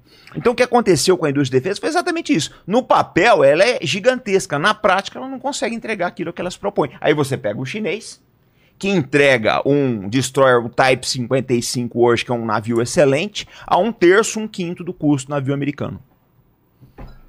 Deu no Ah, que deu. E além disso, também a, a- o, o- o contingente do exército também deve ter, ter diminuído, né? Com o fim da Guerra Fria. Claro, e tal. óbvio que diminuiu. Né? Depois da, da Guerra do Golfo e, E o tal. wokeismo também, né? O quê? O wokeismo. Ah, Essa woke. filosofia woke aí de, de minorias e, e igualdade, etc. Os caras estão começando a se afastar. Porque hoje em dia você já não é mais. Eu, eu, eu vendo o seguinte: eles tiveram diversos acidentes de navio nos, nos últimos meses aí, de navios, aeronaves, etc. E teve uma turma do Partido Republicano que cutucou. Por quê? Porque os oficiais estão reclamando que você passa mais tempo hoje em dia ensinando teoria da raça crítica, igualdade, do que a instrução em si. Do que o treinamento pra valer. Vilela, um navio de guerra é uma das coisas mais complexas que existe nessa vida. Se você não tiver treinado para andar de noite naquilo, combater um incêndio, combater um alagamento, você vai ter um problema e você vai morrer. Eles estão deixando isso de lado. E outra coisa, a expansão demográfica está mudando o perfil cultural das superpotências. É. Então, elas há uma, a- a- a- tá havendo uma, uma, um- uma escala distinta. Então, por exemplo, os casais ocidentais não querem ter filhos, ou planejam no máximo um filho, ou não podem ter filhos, enquanto que os povos que vêm do, do, do- Oriente Médio, eh, eh, de, out- de outras regiões, eles têm 10, 12 filhos e, e começam a agir de uma maneira a mudar a, proporção demográfica. E hoje você está vendo que, por exemplo, na, na Inglaterra, em Londres, teve um protesto tímido dos britânicos raiz dizendo. Espera um pouquinho, era o dia da vitória, o dia em que nós celebramos nossos mortos nas duas grandes guerras. E estava tendo uma manifestação de mais de 100 mil pró-palestinos sufocando que não dava para ouvir o, o, o, sequer o, o, o ruído dos manifestantes. Então, veja, eu não estou fazendo. Aqui nós não estamos, é, deixar muito coisa clara, nós não estamos tomando partido de um ou de outro, dizendo quem está certo ou está errado. Nós estamos apenas trazendo fatos objetivos que não são trazidos pela mídia. E a gente não gosta de mentira. Né? Não gosta que mintam para a população. Então você está, com o alcance que você tem, seu podcast, você está permitindo que as pessoas vejam outro tipo de informação e não precisam acreditar na gente. A partir daí elas podem checar nossas fontes. Cruza Coronel dados, Douglas McGregor, Larry Johnson, Judge Andrew Napolitano, eh, Scott Ritter, eh, John Mersheimer, muita gente que está falando. Então, eu, e hoje você vai checar quais são as fontes dos caras. São colegas do Pentágono, colegas que, ou não do Mersheimer, mas dos militares. Tem colegas na CIA que estão lá on the ground falando, contando para eles o que O pessoal está acontecendo. descontente mesmo, né? Então, mas esse enfraquecimento da, da- dos Estados Unidos, a, a, a- a China se, se fortalecendo, Rússia é o que é, e aí, esse panorama vai chegar um momento que vão entrar em choque, porque os Estados Unidos não vai ficar parado também, deve Eu, estar... eu não acredito em confronto direto. Não? confronto não. direto seria o fim da humanidade. Exato. Não haverá um confronto direto. O que vai haver, claramente, é o que hoje eles falam uma expressão em inglês, chama proxy war. São as guerras por procuração. Ah, tá. Então, só Eu, que eu essa... me envolvo, mas não me envolvo tanto. Então, assim. só que essa guerra por procuração, ela pode ficar mais perigosa. Se é uma guerra por procuração do Hezbollah agindo como um títere Do, ti- do do Irã, Tá. ou do Hamas também agindo como um títere do Irã contra Israel, é um tipo de guerra. Se é uma guerra do Irã auxiliado pelo Paquistão contra Israel, tendo por detrás os Estados Unidos apoiando Israel e a Rússia e a China apoiando o Irã, não é um confronto direto. Mas é uma guerra perigosa, em que, por exemplo, Israel pode ser obrigado a se servir de armamento nuclear na sua defesa. Ele tem mais ou menos acho que umas 80, 90 armas E nucleares. aí, o que, que acontece se ele usa? E aí, se ele usar armas nucleares, provavelmente o Paquistão, que é um país muçulmano que tem armas nucleares, pode querer intervir. Então, é, quando a gente está falando da, dessa guerra da Ucrânia, sabe, é, é preciso tomar cuidado. A guerra do Hamas com Israel, alguém precisa chegar lá, ou, na verdade, tem que ter- o que tem que acontecer é a eliminação do Hamas completa. Mas como é que você vai eliminar o Hamas? É? Se é uma ideia, é uma ideologia, como é que você sabe quem é do Hamas e quem não é? Eu destruo as estruturas militares do Hamas. Em pouco tempo eles fazem outros túneis e entram. Não, aí Israel vai ocupar totalmente a faixa de Gaza e expulsar para o Egito 2 milhões e 300 mil habitantes de Gaza. O Egito não vai abrir as fronteiras do Sinai. Porque ele sabe que uma vez ingressando, eles não voltam, eles não retornarão nunca mais. Então você você não tem como se livrar daquela população. Então, é preciso ter uma. Qual, qual que é a solução? Procurar novas lideranças, que não seja a liderança corrupta do Fatah, nem a organização terrorista do Hamas. E tem que buscar alguém que aceite fazer uma paz moderada, equilibrada, que hoje é a estratégia militar dos Estados Unidos, que os Estados Unidos pretende fazer. Mas que eu não vejo o, o primeiro-ministro de Israel, Benjamin Netanyahu, em condições políticas de fazer, que ele está sob muita pressão. Ele tá, a qualquer momento ele pode ser preso, se ele, se ele perder o cargo de primeiro-ministro. Já tem gente querendo, Yair Lapid e outros que são da oposição já querem assumir, porque foi uma falha histórica É. contra a população. E Farinas, essa incursão aí, quando você veio, eles já tinham entrado já na, na Já. faixa de Gaza? Você tava, você tava pra viajar pra É lá. verdade, ter eu viajei viagem lá. agorenta lá, que você deixou todo mundo pago aí, que eu vi aí. É, você- o, o- pessoal pediu para eu adiantar o pagamento Adiantar do o mês e pagamento, tudo mais. é. Eu já me despedi de você, É. "Ela, vou, vou lembrar de você com carinho. Aí você voltou pra nos Eu voltei, assombrar. graças a Deus. Ele Mas, tá feliz. Farinazo, como que tá agora a situação? Não tá. O, o cessar de fogo foi, foi desrespeitado. Ah, né? mas a gente sabe, cessar fogo é pra isso, né? É pra gente respeitar. respeitar? Aqui É, verdade, é lógico. Não, cara. Israel Por conseguiu o que queria. Se eu sou o primeiro-ministro de Israel, eu quero o maior número de reféns meus de volta. É. E eles conseguiram quantos? conseguiram já 100 reféns, né? É. né? Foram 100 reféns. Eram 240 41. mais ou menos, 240. É, quando eu fui lá era 241. É, 241. eh, já deve ter uns 10 mortos. É. Já tem 100 que devolveram. Tem, tem uns 137 reféns ainda é, para ser. O problema que de- do refém é que dá um trabalho enorme você manter no cativeiro criança e idoso. Claro. Você perde os reféns. Então chega uma hora que o próprio Hamas e, é a oportunidade dele negociar para ter um, Um um cessar-fogo, porque esse cessar-fogo permite que ele se reestruture e se reorganize. Ao mesmo tempo, voltam presos palestinos que estavam ali. Você sabe que teve um atentado terrorista, né? É. Há três dias. Foi, Dois- foi onde? Os dois em Jerusalém. Em Jerusalém mesmo? É, em Jerusalém, onde se achava que, que não havia atentado porque é uma cidade sagrada. Será respeito? Não é, não. Estava num ponto de ônibus, pararam dois irmãos que tinham já passado pela prisão por envolvimento com- em, em organizações terroristas do Hamas e saíram atirando a esmo. Bom, agora você vê o estado de tensão que está o país. Um israelense, lá os israelenses, a maioria deles anda, quase todo mundo anda armado e todos atiram bem. Ele corajosamente ele saiu do seu carro, atravessou a avenida, aquela que nem é 23 de maio, sabe aquelas duas pistas? E matou os dois terroristas. Chegou dois soldados da IDF, que é as Forças de Defesa de Israel. Olharam ele atirando nos terroristas, pensaram que ele era um terrorista matando os israelenses e mataram ele. Pô, É o burro com iniciativa. meu. Não sabia dessa. É, então isso aí me lembra muito, isso pode acontecer. A, a, a, a- polícia de Londres, que era o serviço secreto, quando o Jean Charles, logo depois do atentado no terrorista ao metrô de Londres, viram um rapaz que- brasileiro, Jean Charles, parecido com o terrorista que eles estavam cercando, com uma mochila, cercaram e já deram um tiro na cabeça dentro, no, no- no próprio vagão. Porque a, a estratégia contra as, as ações antiterrorismo você tem que atirar na cabeça até esgotar a sua, a sua munição. Você não dá tiro para ferir. Essa é, é, é- é- é- é assim que é o treinamento, não é? Você aponta e atira em sequência. Se você fizer um treinamento em Israel, por exemplo, em treinamento antiterror, e você der dois tiros e não, e não- e não esvaziar o pente, Tá você está tá eliminado, você está reprovado. a, a possibilidade do cara detonar uma bomba. Exatamente. Tem que até destruir a cabeça do cara. E aí- é, então, voltando para Israel, é um momento de muita tensão. A gente tem na Jovem Pan entrevistado é, várias, vários israelenses. Todo dia a gente entrevista uma pessoa. É, a gente tá pra entrevistar três sobreviventes lá daquela festa, né? Daquela rave que, Uau, que é- voltaram olha, aqui. faz- fa- é, você vai ver, eles vão trazer para o seu público descrições aterradoras.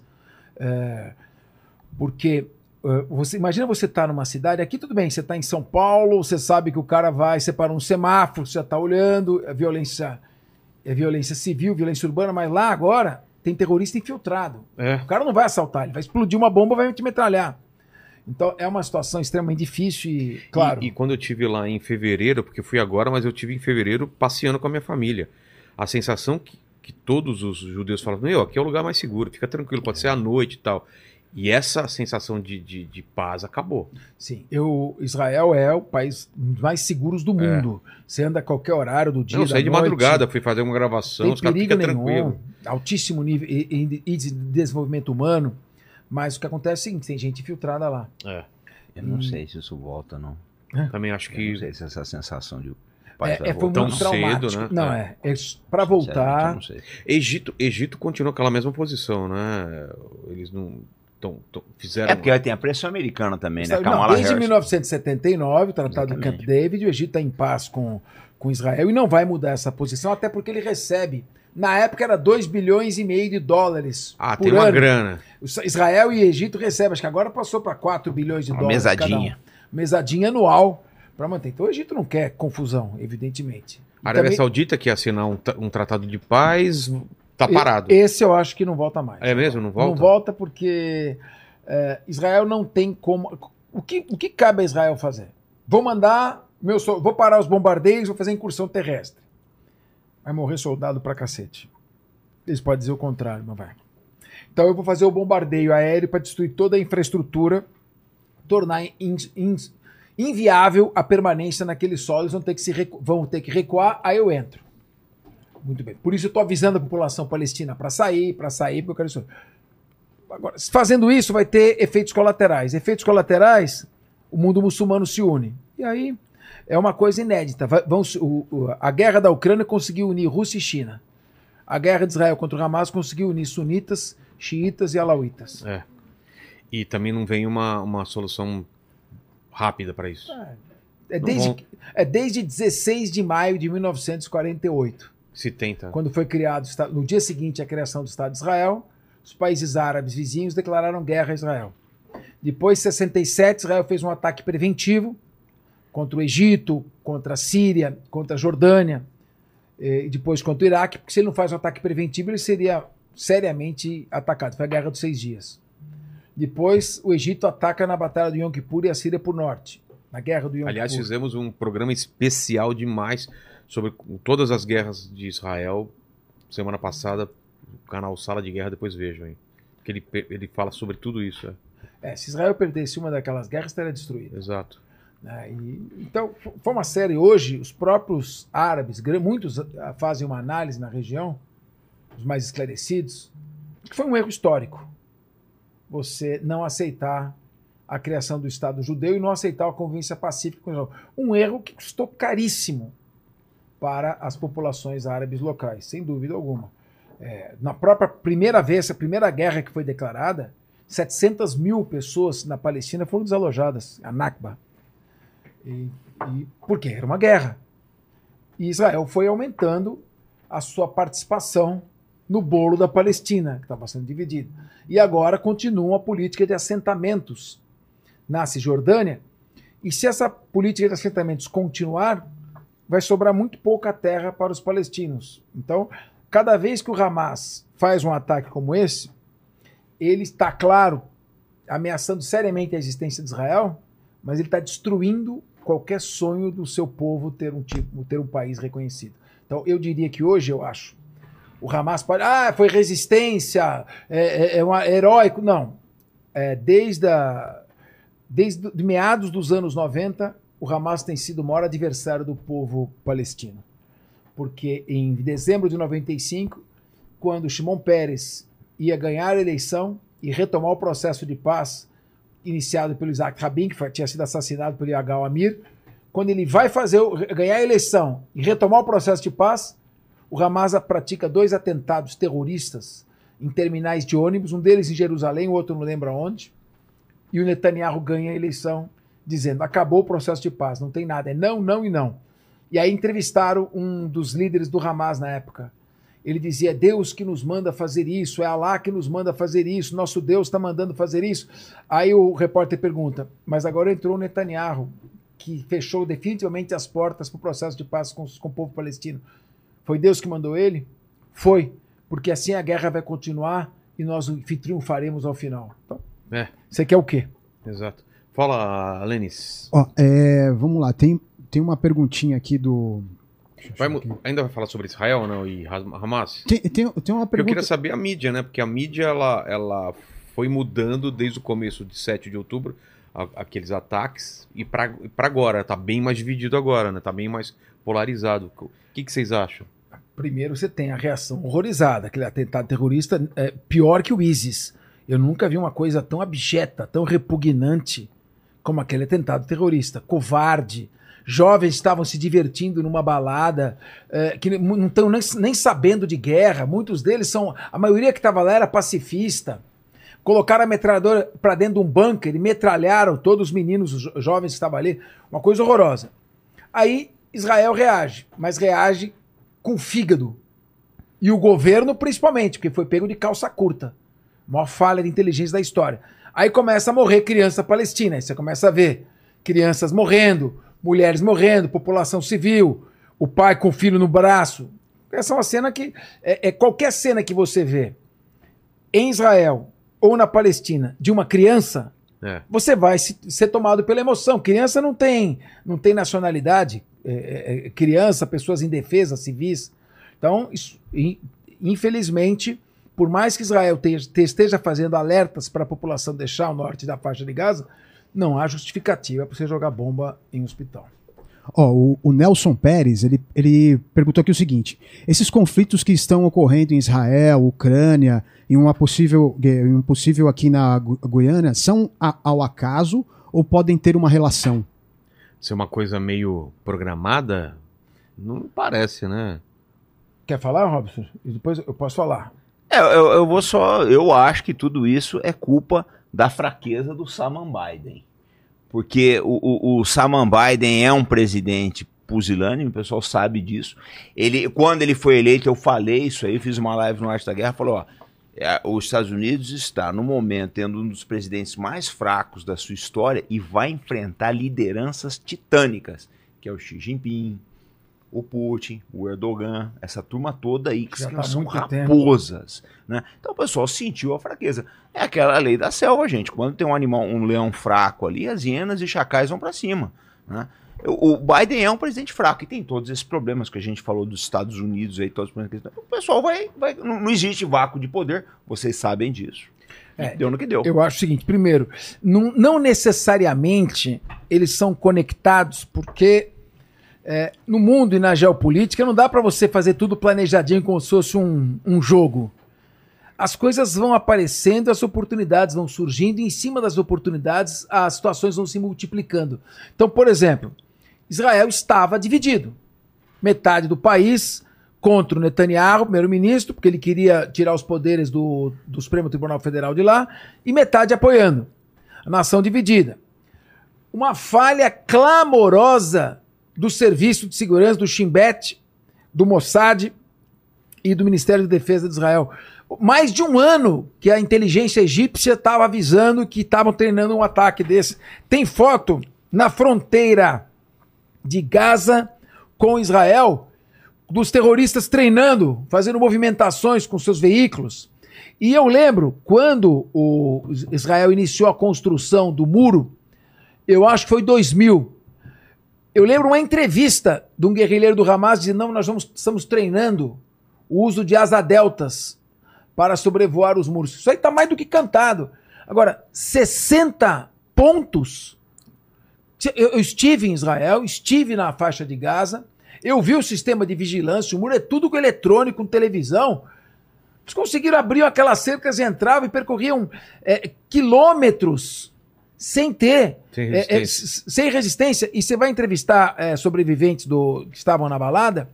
Acontece uma coisa: a balada estava sendo realizada próxima à faixa de Gaza. Quando o Hamas começou a lançar os mísseis, esse jovem pegou a sua, a- a sua turma e saiu de carro, se afastando da região. Quando ele está se afastando da região, ele viu um veículo vindo em sentido contrário e gritando: Volta, volta, os terroristas estão lá. Ou seja, eles chegaram de asa delta e aqueles. é, é, é, como é que chama aquele do. É parapente? Paraglider. Paraglider, isso, Obrigado, isso. Fábio. Paraglider. Pararam é, ali adiante e retornaram metralhando todo mundo. Os soldados israelenses, que, chegaram alguns soldados corajosamente para salvar. Ele teve que se jogar debaixo do carro, senão ele morreria.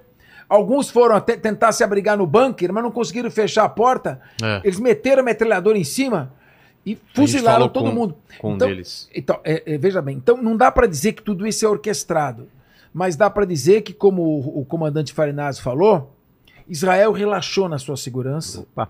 se- com o mito da auto-indestrutibilidade. eu acho que ele, ele falou de coordenado das gu- guerras em vários Então, lugares. eu não acho que são coordenados. Acho que foi o seguinte: é, a OTAN e os Estados Unidos foram provocando Putin, provocando, provocando, provocando, até convidar a Ucrânia para integrar a OTAN, o que, na visão de John Mearsheimer, foi visto como uma ameaça existencial à Rússia. E a Rússia iria reagir.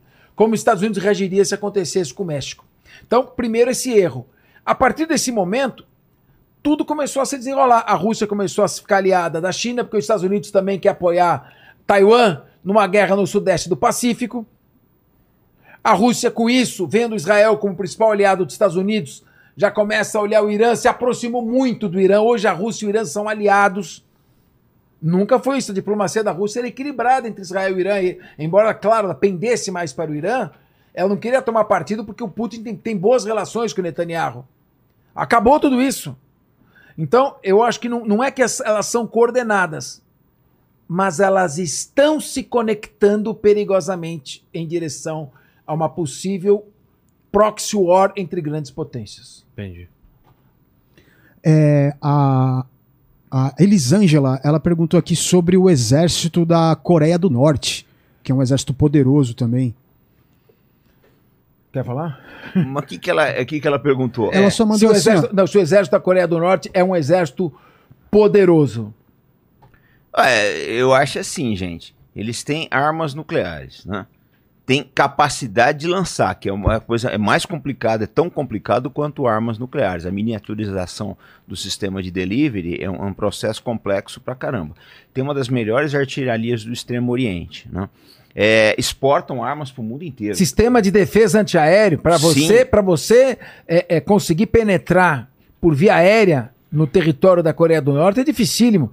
Eles têm um sistema de, de, de, de- de- camadas, primeira, segunda, terceira, quarta, quinta, tudo com mísseis E- antiaéreos apontados. E, e tem uma coisa que eu, Capês, que eu, eu, eu acho muito, muito interessante, né? É que a capacidade de mobilização desses. Eu preciso falar uma coisa para vocês que é importante, é bom situar o pessoal da inteligência limitada.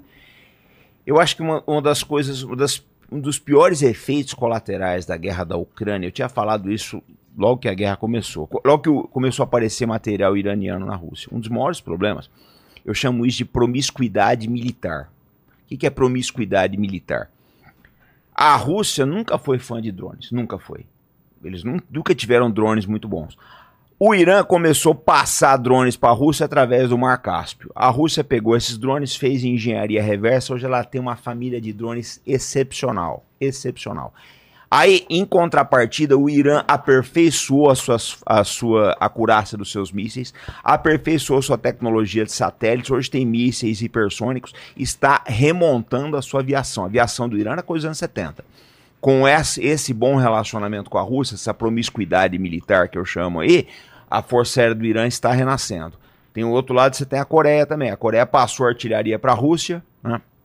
Em contrapartida, os norte-coreanos estão recebendo muitos insumos. Esses dias eles colocaram um satélite no ar e fotografaram a Casa Branca. Então, pessoal, é, quem acha, né? Tem gente que acha que, ah, não, a OTAN está ganhando a guerra. Eu, olha, se informe melhor, porque o que nós vamos ter é um exército iraniano, norte-coreano e russo muito mais bem, bem preparados daqui, que eles estão trocando informações entre eles. E o, dá pra fazer um exercício de futurologia? E se fosse o Trump em no lugar do Biden? O que, que vocês acham que estaria acontecendo agora? Você quer falar? Fala aí que você conhece bem o Trump, velho. O Você Trump, botou nele. o Trump para a guerra da Ucrânia no dia seguinte. No dia seguinte. Senta com o Putin? Senta com o Putin, fala, filho, pode ficar com o Donbass, fica com a Crimeia. Ucrânia, vou ajudar você a reconstruir o país, tira o Zelensky e fim de papo. O Trump, ele tem, veja, ele tem o lado positivo e o lado negativo. Mil vezes o Trump em vez do Biden. É. Mil O vezes. Biden foi um desastre. O Biden é um desastre completo. Saman Biden. O- É, além de, de- de que utiliza o sistema judiciário norte-americano politicamente, o seu procurador-geral, Merrick Garland, para botar o Trump na cadeia impedir de ganhar as eleições, e não vai conseguir. Mas o Trump tem um, um- ele tem um- uma pendência por ditadores. Ele gosta. Você vê que ele vê o, o- o- o Kim Jong-un, Se o gordinho bem. lá, se, Se deu super bem. passava uma nas costas. O Putin, ele falou: o Putin é meu amigo, não sei o quê. E o Putin, inclusive, tá mais do que provado que milhares de hackers russos interferiram na eleição. Ah, é? Do mas está mais do que provado. O Trump, o Cold Bear, Cozy Bear, Cozy Bear era o codinome do, do, do, do- do aplicativo lá do Troll que eles usaram. Então, pra, colocava a Hillary Clinton tossindo, como ela estivesse doente, que ela não tinha capacidade. E o Trump dizia: Eu do, I, I love Wikileaks, I love Wikileaks, bring me more. Bom, e ele foi visitar o Putin. E ficou amicíssimo do Putin. Então, primeiro, ele tem, ele tem um- um- um- uma inclinação por admirar ditadores. Ele vai falar para o Putin, fica com essa parte aqui. O problema é que o Trump vem e vai fazer a mesma coisa no Oriente Médio. Israel pode ficar com Golã, é, a Cisjordânia, fica, fica com Cisjordânia também. E Gaza, fica uma parte de Gaza também. E aí, o que ele vai acomodar na Rússia, que a Ucrânia, coitada, já está destruída completamente mesmo. A hora que ele fizer assim, os seus países asseclas, que são os seus servos, servos dos Estados Unidos, Inglaterra, França e Alemanha, nunca foram Puppets, tão os puppets, puppets, nunca foram tão subservientes. Vão deixar a Ucrânia na tanga na mesma hora. Stoltenberg, que é o, o secretário-geral da OTAN, também vai, vai, vai ficar falando sozinho. Então, acabou. Guerra da Ucrânia e Rússia acabou com a, a Ucrânia irremediavelmente destruída.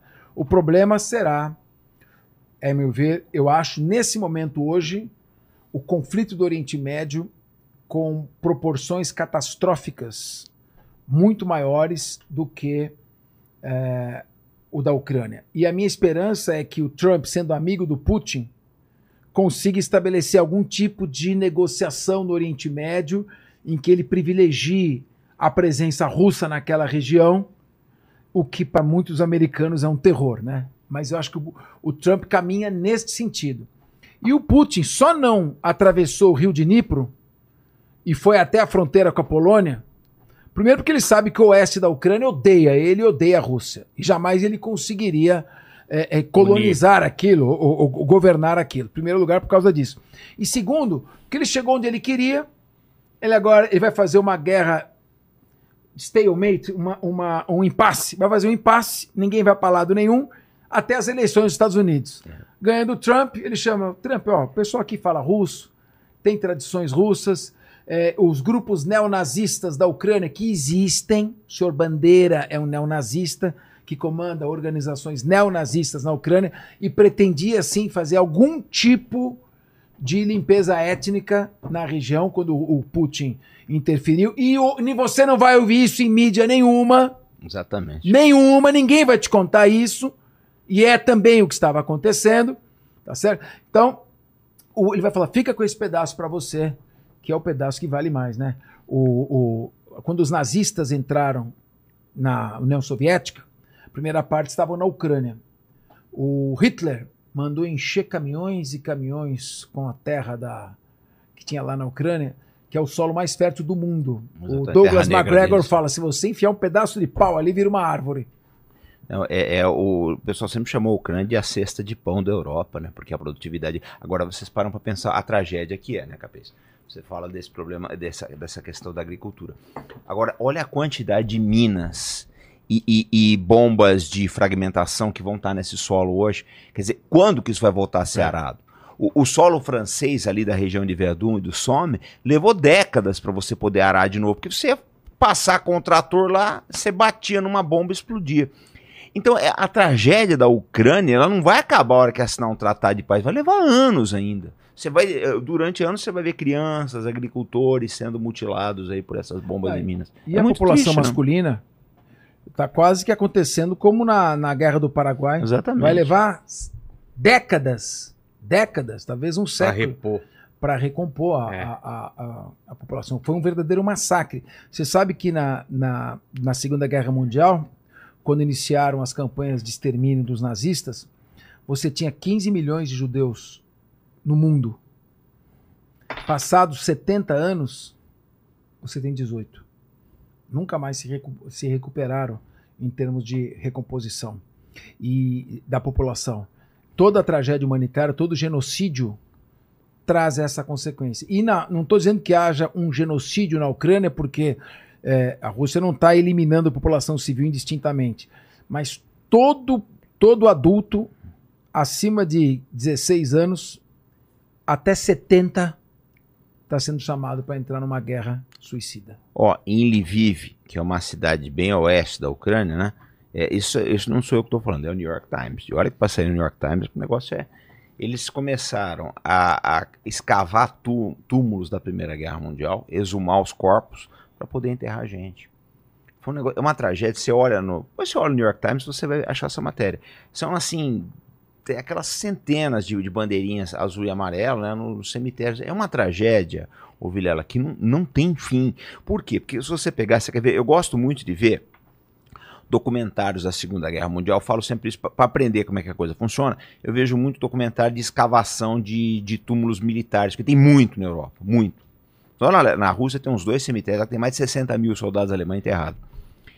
E você começa a ver os, os ferimentos que os, os, os esqueletos da, da Segunda Guerra Mundial têm são idênticos às mutilações da Ucrânia. Por que isso?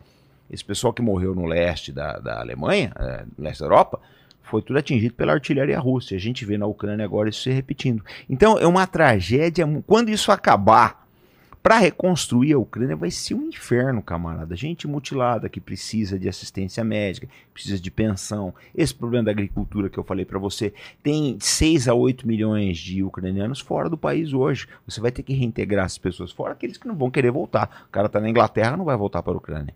Então é um problema É, seríssimo só- que eles têm. perdeu mais de 10 milhões da população, É. que fugiu, não vai voltar. E quem vai querer voltar para o país destruído? Acho que precisaria. Eu ouvi algumas cifras em torno de 3 trilhões para a reconstrução da Ucrânia, toda a infraestrutura do país. Aí eu digo para você, pô, pô, é fácil você estar aqui, que você não está lá, para falar, porra, mas você tem que parar e olhar. É, ele acreditou, ele foi iludido pela OTAN. É. Ele foi enganado pela OTAN. Ele estava pronto para fazer algum tipo de entendimento com Putin, que seria mais ou menos como conferir autonomia à população da Crimeia, à população do Donbass, manteria ali a sua soberania. A Rússia poderia eventualmente se afastar, mas ele ficaria totalmente desmilitarizado. Eh, não entraria na OTAN, poderia entrar na União Europeia. Vai procurar prosperidade para o seu povo. Se você tem, infelizmente, você está ao lado do, de um país que tem 7 mil armas nucleares, é um país extremamente agressivo, você precisa tomar cuidado. O- nós temos a felicidade aqui no Brasil, não temos inimigos naturais. Nós que nos boicotamos, não é? nós mesmos É. nos boicotamos. Mas lá você tinha que usar a racionalidade. É que nem disse uma vez, no século XIX, o presidente do México: pobre de nós mexicanos, tão longe de Deus e tão perto dos Estados Unidos. Exatamente. ô, ô, Vilela, você para pra pensar uma coisa. Você pega aí esses documentários, tem um documentário do Stone muito bom, aquele Ukraine on Fire, você já viu? Vi? Opa. É fantástico. Aquele, só que o YouTube tira do ar de vez em quando, tá? Ele tira do ar. Mas é assim, o, o, o Stone fala, ele fala do nazismo na Ucrânia, fala, fala essa coisa toda. Mas aí você pega a Revolução Colorida de 2013, essa Revolução do Maidan, você para pra pensar o seguinte, para pra pensar que é uma, uma, que é uma mulher dos seus 30 anos em 2013, seus 30 anos, uma jovem, né? Com seu filho de 8 anos, ela casou cedo, ela tem um filho de 8 anos de idade. Em 2013, ela vai para a Praça Maidan, ela aplaude, ela chora quando o Yanukovych cai, ela dá, ah, agora a gente vai entrar para a Europa, para a União Europeia, a gente vai ficar rico, etc. Passados 10 anos, hoje essa mulher tem 40 anos, o filho tem 18. O filho vai para o campo de batalha. Ele vai. Ela vai olhar para trás e falar, será que valeu a pena? E a lição que fica pra gente da, da guerra da Ucrânia, que eu acho que é uma das lições mais importantes, não pode dividir um país. A Ucrânia foi dividida, isso aqui é um fato. A população se dividiu. Metade queria a Rússia, metade queria a União Europeia. Deu no que deu. Deu no que deu. Uma das maiores tragédias desse século, né? O, o, o Matheus Portugal, ele falou aqui o seguinte: vocês acreditam que os Estados Unidos só estão esperando o Maduro agir na Goiânia para derrubá-lo? Acredito que logo logo vão ter bases militares dos Estados Unidos na Goiânia e a presença enorme de empresas ameri ameri-britânicas. Aí ele fala aqui o seguinte: Lula deve deixar Maduro agir? Quer matar essa aí? Pega aí, velho. Bom, eu acho, na minha opinião, que o Maduro vai ameaçar, ameaçar, ameaçar e vai esperar a reação dos Estados Unidos.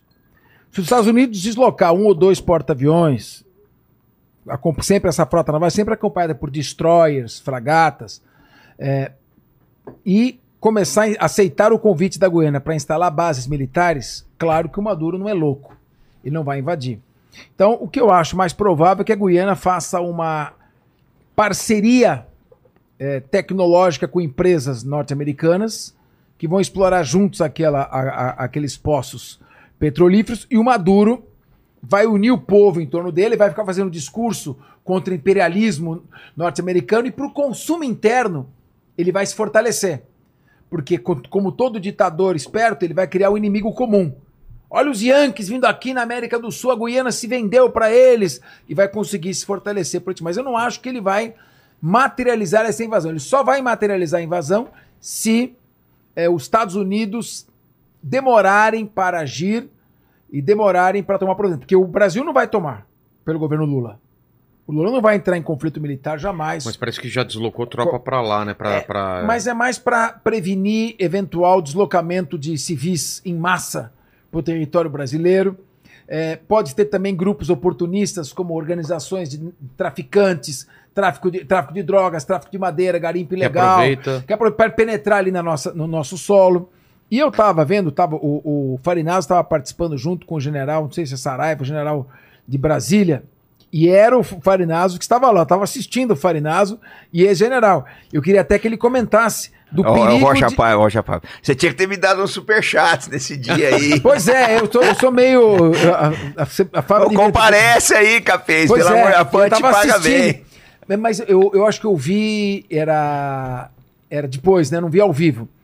E aí o que acontece?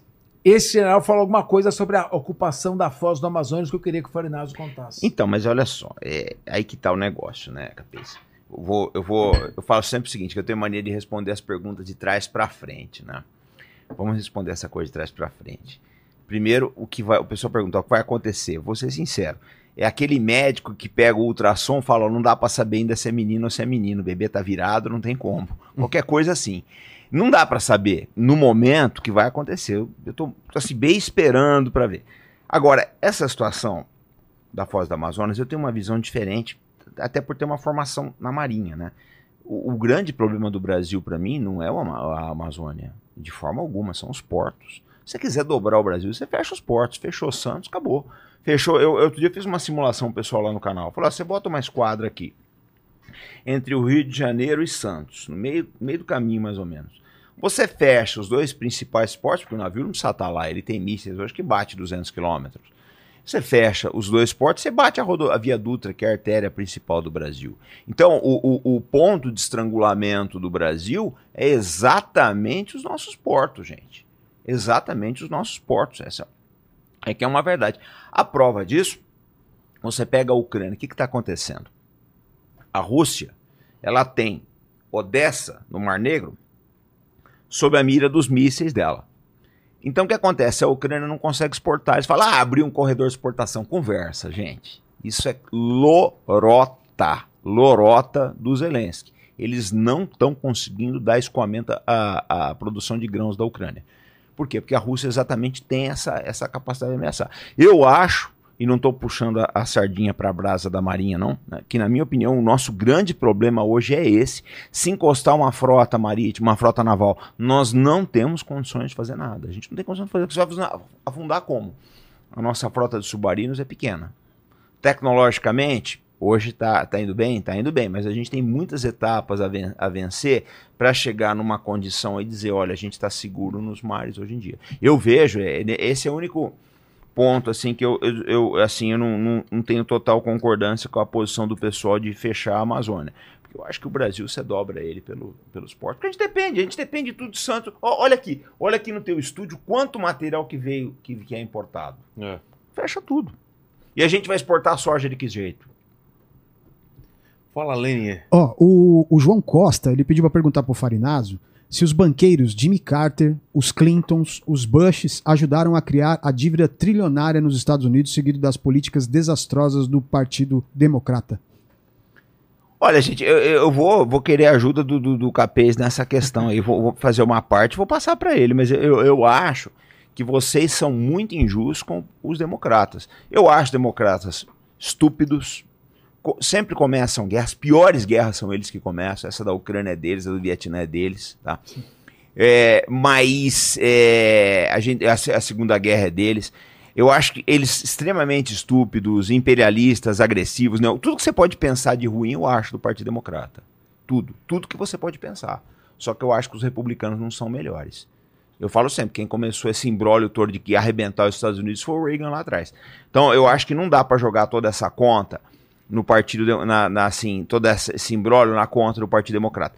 Nem dá também para jogar tudo que está dando de errado na conta do Saman Biden. O Saman Biden, de fato, é um governante fraco, ele atiçou a sanha desse pessoal bom de, de briga aí, né? Do, do Putin, do, do Xi, do Erdogan, etc., dos ayatollahs.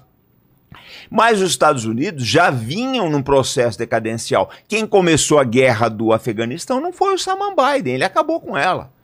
Né? Isso até é um mérito dele. Se é que acabar uma guerra daquele jeito, é mérito, né?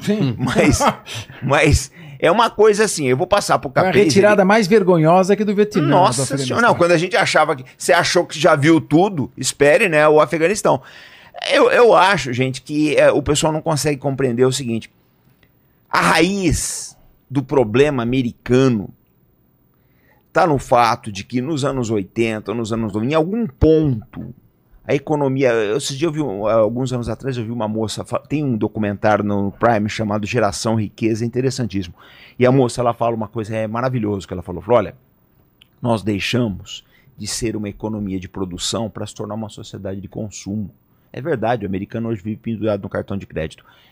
Então, é, eu não sei se dá para jogar só essa conta no, no- no- O negócio vem vindo de décadas. É. Eu vou passar pro Capês, que ele, ele É, conhece bem. Tem O outra visão. problema do Partido Republicano são os newcons, os neoconservadores.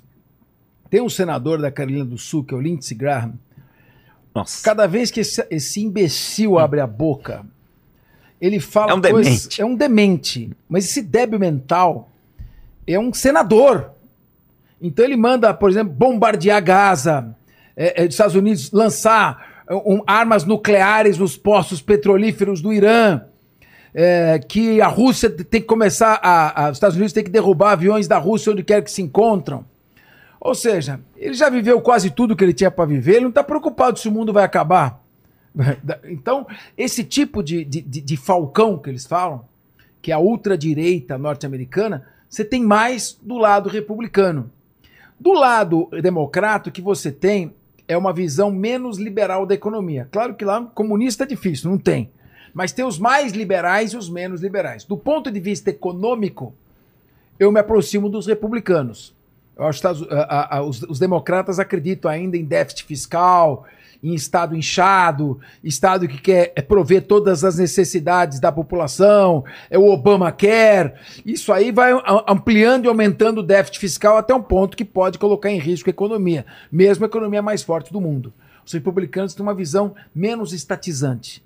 Do ponto de vista é, é, militar, agora o Biden que se revelou mais, mais desastrado de todos os tempos. Então varia muito de presidente para presidente. Cada um tem as suas características. Um, um ultra-radicais, é, em termos militares, mais do lado republicano, e é, uma visão mais à esquerda.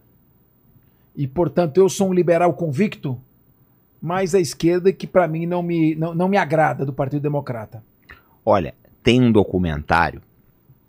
São, são vários, né? Mas dois que eu acho importantes. Um chama Negócios Internos, que fala de- de- das coisas que levaram à crise de 2008, e o outro é Salvando o Capitalismo, é de um sujeito que ele foi secretário de trabalho do- dos Clinton. Eu não lembro em qual dos dois essa, essa entrevista está. Tem que assistir. Você assistindo esse documentário, você vai ter uma noção assim, bem interessante da- dos problemas da economia dos Estados Unidos. Mas tem uma hora que eles entrevistam Jorge Soros. E o Soros é um mega financista aí.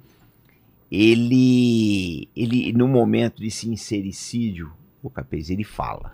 Fala, olha, essa desregulamentação que o governo fez foi boa para nós. Foi boa, porque a gente podia fazer o que quiser no mercado. Aí você pega aquele cara que morreu há pouco tempo atrás, o Madoff, lembra desse O cara? Bernie Madoff. Nossa, o cara deu um, um golpe de 64 bilhões de dólares, né? Nos... Ô, ô Capês, você é criminalista. Ninguém dá um estelionato de 64 bilhões sozinho. Porra. Ninguém. A Ninguém. Nasdaq ia toda hora fiscalizar os papéis do Bernie Madoff. Bernie Madoff foi o maior estelionatário do mundo. Mas não foi sozinho. Não foi sozinho. Foi a maior pirâmide. Se somar todas as pirâmides do Egito, não vai dar 10% da pirâmide que ele armou. Exatamente. Ele tinha um. um- a, a- o- a corretora dele ficava num prédio em forma de batom Lipstick Building. Então, no andar de cima era tudo bonito. Recebia os clientes, toda a comunidade judaica de Nova York, pessoas bilionários. perdeu dinheiro com ele. E no andar de baixo, era ele ficava toda aquela bagunça onde fazia as, as falcatruas As dele, né, as gambiarra dele. O que, que ele fazia basicamente? Você, a bolsa deu hoje, vai lá, Petrobras subiu 20% hoje, na segunda-feira. Terça-feira, ele falsificava papéis como se estivesse na segunda. E dizia que ele aplicou na Petrobras e deu 20%. Então ele fazia, ele montava as aplicações no dia seguinte com data do dia anterior. Então ele nunca errava. É. Ele sabia o que ia acontecer e fazia com data anterior. Bom, quando a pessoa falava, "Eu já ganhei muito, quero tirar, ele dava um escândalo. Você tá Pá, pensando o quê? Então Vai vir muito mais. E aí vinham os fiscais da Nasdaq, que eram todos aqueles estagiários novinhos.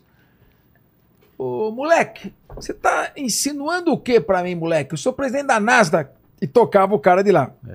Então, um sistema é, de controle é, norte-americano já tinha tido, já teve a crise do subprime, né? Que os empréstimos eram concedidos sem nenhuma garantia, o cara comprava imóvel, Dançarina de boate tinha quatro, quatro casas. A grana tá sobrando. A gente eh, eh, imprime dólar e joga no mundo. Vamos vendendo. Então, crise de subprime. Quando deu a crise do subprime, todo mundo foi retirar o dinheiro. E a hora que começaram a retirar o dinheiro, não tinha o dinheiro. Foi, foi só por causa disso que caiu a casa Exatamente. dele. A SEC nunca pediu um extrato bancário deles. Nunca. Depois o pessoal fala que os Estados Unidos não é corrupto. Pelo amor de Deus. Os cara, o fiscal ia lá. Ô, ô, ô, ô, Vilela, se você quer saber a saúde de uma empresa, é fácil. Pede o extrato bancário. Porque ali você vai ver se tem dinheiro ou se não tem. O cara te apresentar, não, eu fiz essas ações aqui. Ah, tá bom. Deixa eu ver teu extrato É. bancário. Nunca pediram. Então tá na cara que ele não deu esse golpe sozinho. Agora, a desregulamentação começou no seu Ronald Reagan. E o pessoal não gosta de falar nisso, mas é verdade. Foram largando tudo, ninguém regulamenta, ninguém fiscaliza nada, você faz o que você quiser, deu no que deu. E, e vai dar, e olha, se bobear, vai dar de novo. O sistema bancário e financeiro do Brasil é muito mais seguro que o dos Estados. Unidos. A crise do subprime foi uma prova da absoluta falta de regulamentação, da imprudência, da inconsistência do sistema financeiro norte-americano. Você chegava lá, te pega o dinheiro, te emprestava na hora, não tinha garantia nenhuma. Você não pagava, fechava a conta, abria outra para você, porque os, os corretores de- dos bancos, das, da- das financeiras, ganhavam comissão por cada empréstimo que faziam. Ah. Foi todo mundo se locupletando e criando aquela bolha. Isso que era a bolha que, que se criava. Olha, então isso vem acontecendo nos Estados Unidos desde 1991. É, mais acentuadamente, com o processo de desindustrialização, com aquelas guerras que a gente chama de, de gue- guerras flácidas, né? Estados Unidos, apoiado pelo mundo inteiro, invadindo o Iraque, que as armas mais poderosas eram mísseis Scud, que cai, cai 300 quilômetros longe do alvo. Então os, os americanos se, se acostumaram. Primeira guerra do Golfo, primeira guerra do Iraque, segunda guerra do Iraque, depois vamos dar um, um bombardeio aqui na Sérvia, por causa da, da, da guerra com o Kosovo. E agora, quando chega uma guerra de verdade contra uma superpotência, você tem um sistema financeiro é, falido, você tem um país com dívidas de trilhões e pouco armado, com pouco estoque de armamento. A gente está acabando o estoque de, de artilharia dele. Então, é, ou seja, tudo isso é uma falta de planejamento, lamentavelmente. É o velho problema, né? O que está acontecendo com os Estados Unidos em grande escala foi o que aconteceu com Israel. Israel confiou muito no sistema, né? E o dia que precisou usar, a coisa aconteceu. Os Estados Unidos, o que, que acontece? Quando acaba a, a Guerra Fria, eu acho que foram duas coisas na sequência. O final da, da União Soviética, que houve uma, uma relaxada, não ganhamos, né? E a Guerra do Golfo. Porque a Guerra do Golfo, o que acontece? Você pega um exército, o Saddam na época tinha o quinto exército do mundo, o quinto maior exército do mundo. Mas era um exército tecnologicamente muito defasado. Muito defasado. Né? Os radares já não, não tinham tantas condições, eles não tinham. ah, o, o- você, eles não conseguiam tirar daquele armamento do que o armamento poderia dar. Esse aqui é o fato. Então eles venceram ali, eles acharam que dali pra frente ia ser sempre assim. Aí venceram lá em 91, bombardearam, invadem Granada, ah, eu já tinha invadido Granada em 83, perdão. Mas bombardearam o Kosovo em 99, mesmo assim perderam um avião caríssimo lá, perderam dois aviões caríssimos. E eles acharam que todas as guerras iam ser assim, até acontecer a guerra da Ucrânia. A guerra da Ucrânia, ô Vilela, foi o fim das ilusões. Ela foi o fim das ilusões. Eu vi generais como o David Petraeus, o Ben Rhodes, os caras que eram. O, o, o Capês conhece. Os mitos. É, é elogiadíssimo, cheio de medalha. O, o Petreus, o, o, o portfólio de medalhas dele é, é- é praticamente uma daquelas, sabe aquelas placas de bem-vindo a Salvador? Essas daí. Então, é, é- é- o que acontece? Eles achavam que dali pra frente ia ser assim. Aí você vai bater de frente com um país que tá fazendo guerra desde que existe. Eu fiz uma estatística, a Rússia, na história dela, ela travou 219 guerras. Ganhou 179, perdeu 40. Então, perdeu, outras empatou. Gente, tem que olhar um pouco a história desses caras. A história deles é complicada. Os caras sabem fazer guerra. É, Fala. o americano não olhou pra isso, né? Ô, ô, Lene, você é da guerra ou você é da paz? Eu sou cara? totalmente da paz. Tá Total, tá paz. Ó, o, o Mohamed Jihad, Ah, ó, ele vai estar no Norte da Guerra amanhã. Esse cara é bom pra caramba. ele Um mandou aqui o seguinte, ó, é, porque a grande mídia brasileira não houve nenhum representante é, da comunidade palestina no Brasil. Pressão israelense? Eu acho até que estão ouvindo. Eu não vejo, eu, eu, não, eu, não, eu não penso assim também. Claro que a Israel tem uma presença forte na mídia, principalmente é, porque o efeito imediato, as pessoas não tendem a analisar a história sempre com lentes curtas, né? Então você analisa o conflito só a partir do dia 7 de outubro, ele começou muito antes. Então, claro que Israel foi inicialmente a vítima. Mas eu tenho visto, eu não, não, não, não compartilho desta visão é, de que o- os palestinos não, não, não, não estão se manifestando. Eu tenho visto mais é, representantes da causa de Israel falando do que palestinos. Mas eu acho que tá. é, é, nós, pelo menos aqui, tam- estamos fazendo uma análise, e, to- e mesmo na Jovem Pan, que a Jovem Pan entrevista, sim, muito mais é, é, é, pessoas de Israel do que da Palestina. E aí você tem razão. Mas mesmo lá, as análises que nós fazemos são análises operacionais e análises que procuram ser imparciais, sempre no sentido de que a única solução que trará dignidade eh, para o povo palestino e segurança para Israel é o processo de paz, é uma liderança moderada que aceite fazer a paz. Eh, Enquanto isso não ocorrer, nem Israel estará seguro e o povo palestino continuará perpetuado o seu sofrimento. Olha, gente, eu penso em termos de análises militares. Eu acho que a posição do analista é que, que nem aquela do oncologista. Você nunca vai gostar daquilo que o teu oncologista vai dizer, o médico de câncer, né? Você nunca vai gostar. Então, análise, ninguém gosta. É um fato. A gente desagrada muita gente, né? Mas é, é o que dá, é o que tem. É o que tem, né? Esse menino ele vai estar amanhã no Arte da Guerra. Depois vocês dão uma olhada. Mohamed amanhã ele vai estar lá com a gente às 20 horas, horário de Brasília. A gente vai fazer uma entrevista com ele aí junto com História Militar em Debate. A gente tá. Esses dias eu ouvi, eu, eu fui num programa de um rabino, foi uma entrevista muito legal, né? O rabino Ravi San, quero mandar um abraço para ele. Agora a gente vai entrevistar o Mohammed. Já entrevistamos pessoas da, da causa palestina. Só que a gente tem que olhar que o Arte da Guerra não é um canal de grande, não é Mas grande aqui, mídia. né? aqui a gente faz isso também. Semana passada a gente entrevistou um morador da, da faixa de Gaza. É, já, teve, já tivemos debate, já tivemos a. a- O teu canal é, a é fala com extremamente É, plural, mas né? tem que falar Rogério? com todo É mundo. claro, claro. Até para entender, né? E, e, e a gente tá falando de mídia e guerra. Dá para falar um pouco da mídia na Primeira e na Segunda Guerra Mundial? Ela teve um papel bem menor ou já tinha? Eu sei que na segunda foi, foi bastante, né? Mas na primeira já tinha um papel da mídia? As- a mídia na Primeira e Segunda Guerra Mundial praticamente não existiram, não fizeram o seu papel, elas cobriam só a versão que chegava para eles. Ah, Hoje você tem internet, em celular, tempo real. em tempo real. Eu acredito até que se tivesse o avanço tecnológico de hoje, talvez não tivesse chegado, claro, a- ao aquilo que aconteceu. As imagens dos campos de concentração, eh, sobretudo na Polônia, teriam chegado muito antes aos Estados Unidos Verdade. né, os horrores. Então, hoje, a, a cobertura da guerra, o celular mostrando em, time, ao mesmo tempo que está acontecendo, isso tem refreado muitas ações, principalmente dos estados eh, de países democráticos. Porque o Hamas não vai jogar com, com- com regras. O exército de Israel é obrigado a atuar com regras, ele tem que seguir a Convenção de Genebra. Né? Não, não pode, ele não pode fazer tudo o que, o que quer para isso. Então, isso, tudo isso refreia um pouco, refreia a- as, as reações, não é, o Farinazo? Vou contar uma história pra vocês da Primeira Guerra Mundial. Uma história pra vocês não dormirem hoje. História triste. Quando começou a guerra, os britânicos acharam o seguinte, né? Olha, vamos procurar fazer os batalhões de maneira a concentrar o pessoal da mesma região. Então, eles criaram uma coisa chamada Pals Battalions. O que, é o Pals Battalions? Eram os batalhões formados nas mesmas vilas e com parentes. Então, o que, que eles diziam? Olha, vocês nunca vão se separar. Aí, passados uns 100 anos, acharam uma cova coletiva na França. Tava do lado lá, uns 20 estudantes. Falaram, olha, esse aqui é o pessoal do Paul Battalion, né? Foi prometido para eles que eles nunca se separariam. Aí tava ali. Então foi uma verdadeira tragédia nas pequenas vilas da Inglaterra.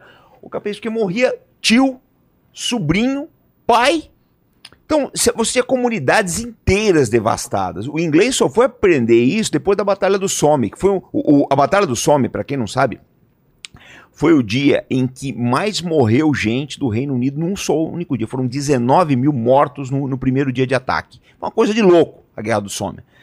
E então o que, que acontece? Eles aprenderam, falaram, não dá mais para fazer isso. Aí começa a separar, né? É, vai, fulano, você é do, do- de, da onde? Ah, eu sou de, de, sei lá, de Coventry. Tá bom, você vai no teu- nesse batalhão X, teu irmão vai pro outro batalhão, porque a possibilidade de morrer era menor. Então, o que acontece? Levou um tempo, né? É porque tudo era demorado na Primeira Guerra Mundial. E outra, você não tinha a, visão das coisas. Você não tinha como. é, você ia ver uma semana depois no, no, no- no- no cinema, se desse. Uma semana depois, depois das imagens tratadas, né? Era tudo ali no, no telégrafo, etc. Aí vem a Segunda Guerra Mundial. Então dava para enganar o público, é isso que você falou, dava para enganar o público. Dava para morrer 19 mil pessoas num dia e todo mundo continuar aplaudindo na Inglaterra porque não estava sabendo o que estava acontecendo. Aí, bom, aí você vê a, Segunda Guerra Mundial. Aconteceu uma coisa interessante na Segunda Guerra Mundial. Tinha uma fábrica de rolamentos da Alemanha, em Schweinfurt, interior da Alemanha, sul, sul da Alemanha. E o, o alemão, a engenharia alemã, eu, eu- agora que eu. Essa semana que eu fui ver um vídeo sobre carro de combate, que eu comecei a entender. O alemão era viciado em rolamento, capês. Diz que um projeto russo, que tinha assim, uma minoria de, alema- de rolamento, ou um projeto americano, diz que o projeto alemão ele não conseguia fazer as coisas sem rolamento. E tem gente que desconfia que havia muita corrupção no partido nazista e que essas fábricas de rolamentos eram, eram eh, beneficiadas. Mas enfim, eles sabiam que um avião de bombardeio alemão levava 2.800 rolamentos. Então vamos fazer o quê? Vamos bombardear as fábricas de rolamentos. O alemão, sabendo desse problema, da, da, da dependência que eles tinham rolamentos, eles encheram de artilharia aérea. Então, no ataque a Schweinfurt, num desses ataques, os americanos parecem que 80 aviões num dia. E isso chegou nos Estados Unidos, é chamado Quinta-feira Negra, Black Thursday, o ataque a Schweinfurt. Isso chegou nos Estados Unidos. E foi um negócio pavoroso, porque a imprensa, a imprensa noticiou. Isso escapou da censura e chegou nos Estados Unidos. A verdade é que a sociedade americana em 45, ela estava esgotada da guerra, estava um saco cheio. Mas aí aconteceu, foi um golpe do destino. Tinha um fotógrafo, acho que ele é de São Francisco, chamado Joe Rosenthal. Esse cara estava em Iwo Jima e um sargento falou: Ó, a gente vai hastear a bandeira americana. Você quer ir com a gente? Aí eu vou. Aí ele bateu aquela foto. Que é emblemática, né? Pô, mas aquela foto, Vilela, vendeu Falaram- milhões. Falaram que, que aquela é a segunda foto. É a segunda. Foi posada, É a cara. segunda. A primeira, porque o- aquele pessoal, a maior parte morreu. a maior parte. Tem um filme chamado, acho que O Sexto Homem, que é história, é o Tony Curtis que faz. Dá uma é, olhada nessa foto aí, como que ele acha essa foto? é, pô, essa foto é, é, põe aí Joe Rosenthal e. Iwo Jima Flag. De uma flag. Isso, você vai, você vai achar ela. Aí o que acontece? Essa foto foi um negócio, assim, que vendeu milhões de bônus, e salvou a presença americana na guerra. Uma Bom, foto. uma foto. Então, isso foi a Segunda Guerra. Aí vamos chegar na guerra que mudou tudo, que foi a porra da Guerra do Vietnã. Por Porque que, o que que ela mudou? Porque, ô, ô Vilela, você contava uma coisa. Ah. Só que na sala, a gente tá tudo jantando, tá John, Mary, Father, a família Walton toda jantando, de repente o cara olha. Jennifer. Co- Jennifer, né? O combate na, na, na, na embaixada americana, o Vietcong dentro da embaixada. Mas vem cá, a gente não falaram que a gente tá ganhando a guerra? É. Então, é, eu, eu acho que o Vietnã, ele foi um divisor de águas. Um divisor de águas. Porque ali a, a imprensa realmente teve força. Agora, eu acho o seguinte, você conseguiu achar aí? Olha lá. Essa daí. É a outra ali, eles estão colocando a do Irã, é da Índia, né, pra sacanear. É, é a primeira. É da Índia, né? Acho que é da Índia. É da, da esquerda, da É, esquerda. a outra é da Índia. Mas essa foto, isso, essa daí. Foi essa foto que ajudou a manter o esforço de guerra americano. E foi uma cagada, né? Agora, você tocou num ponto que é fundamental. Por, qual foi a foto que acabou com a guerra do Vietnã? Aquela Uma imagem. da- das criancinhas Com nuas o corpo correndo. com a bomba de napalm, É, você não vê. Kim Puk. O corpo queimado da bomba É, de napalm, você não vê. exatamente. É, é fumaça, é gás. E aquela foto foi o, o, o- a pá de cal. Exatamente. É, o- porque o, o- negócio é que o pessoal fala. Eu acho que o pessoal é muito nesse ponto, e olha que eu sou crítico da imprensa. Eu dei uma entrevista de manhã que eu derrecei a, a grande mídia. A, a Associated Press, BBC, essa coisa toda. Mas o que acontece? É, a imprensa, ela segurou a guerra até onde ela pôde, ouvir ela. Até onde ela pôde. Aí veio fotos que nem essa. Milai, do Samuel Hirsch, que tá vivo até hoje. Milai, não tem como você segurar um negócio desses. Aí eu acho injusto, eu acho injusto jogar a culpa toda na imprensa. Porque, tudo bem, ela, ela, ela, a imprensa escondeu. Ele, se não fosse essa foto, eles iam esconder isso aí. Com certeza. Uma queimadura de napalm é um negócio horroroso, Vilela. Tá louco. Horroroso. Agora, o que acontece? A guerra já ia mal. A imprensa chegou uma hora e falou: a gente não tem mais como segurar isso aqui, vamos falar a verdade. O que é o que está acontecendo na Ucrânia agora? Sim. Você imagina se tivesse uma câmera filmando, que ninguém ia estar lá, né?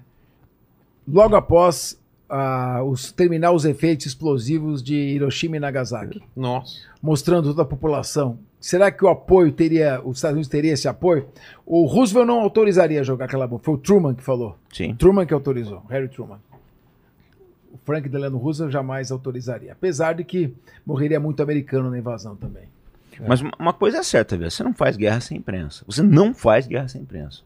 É uma realidade. Eu acho que é é injusto. Mas hoje em dia também não tem uma, uma, uma guerra na mídia de informação falsa, de, Claro. Tem. de, de É fake news. Sim. Eu tive na Polônia é, a convite do, do, do pessoal de lá para visitar os campos de concentração e de execução e a gente teve reunião com o pessoal que da Polônia só para combater fake news e, e notícias de outros países tentando enganar a população. Os caras falaram que até é, jogar folhetos na fronteira, de informações erradas e tal, o pessoal faz.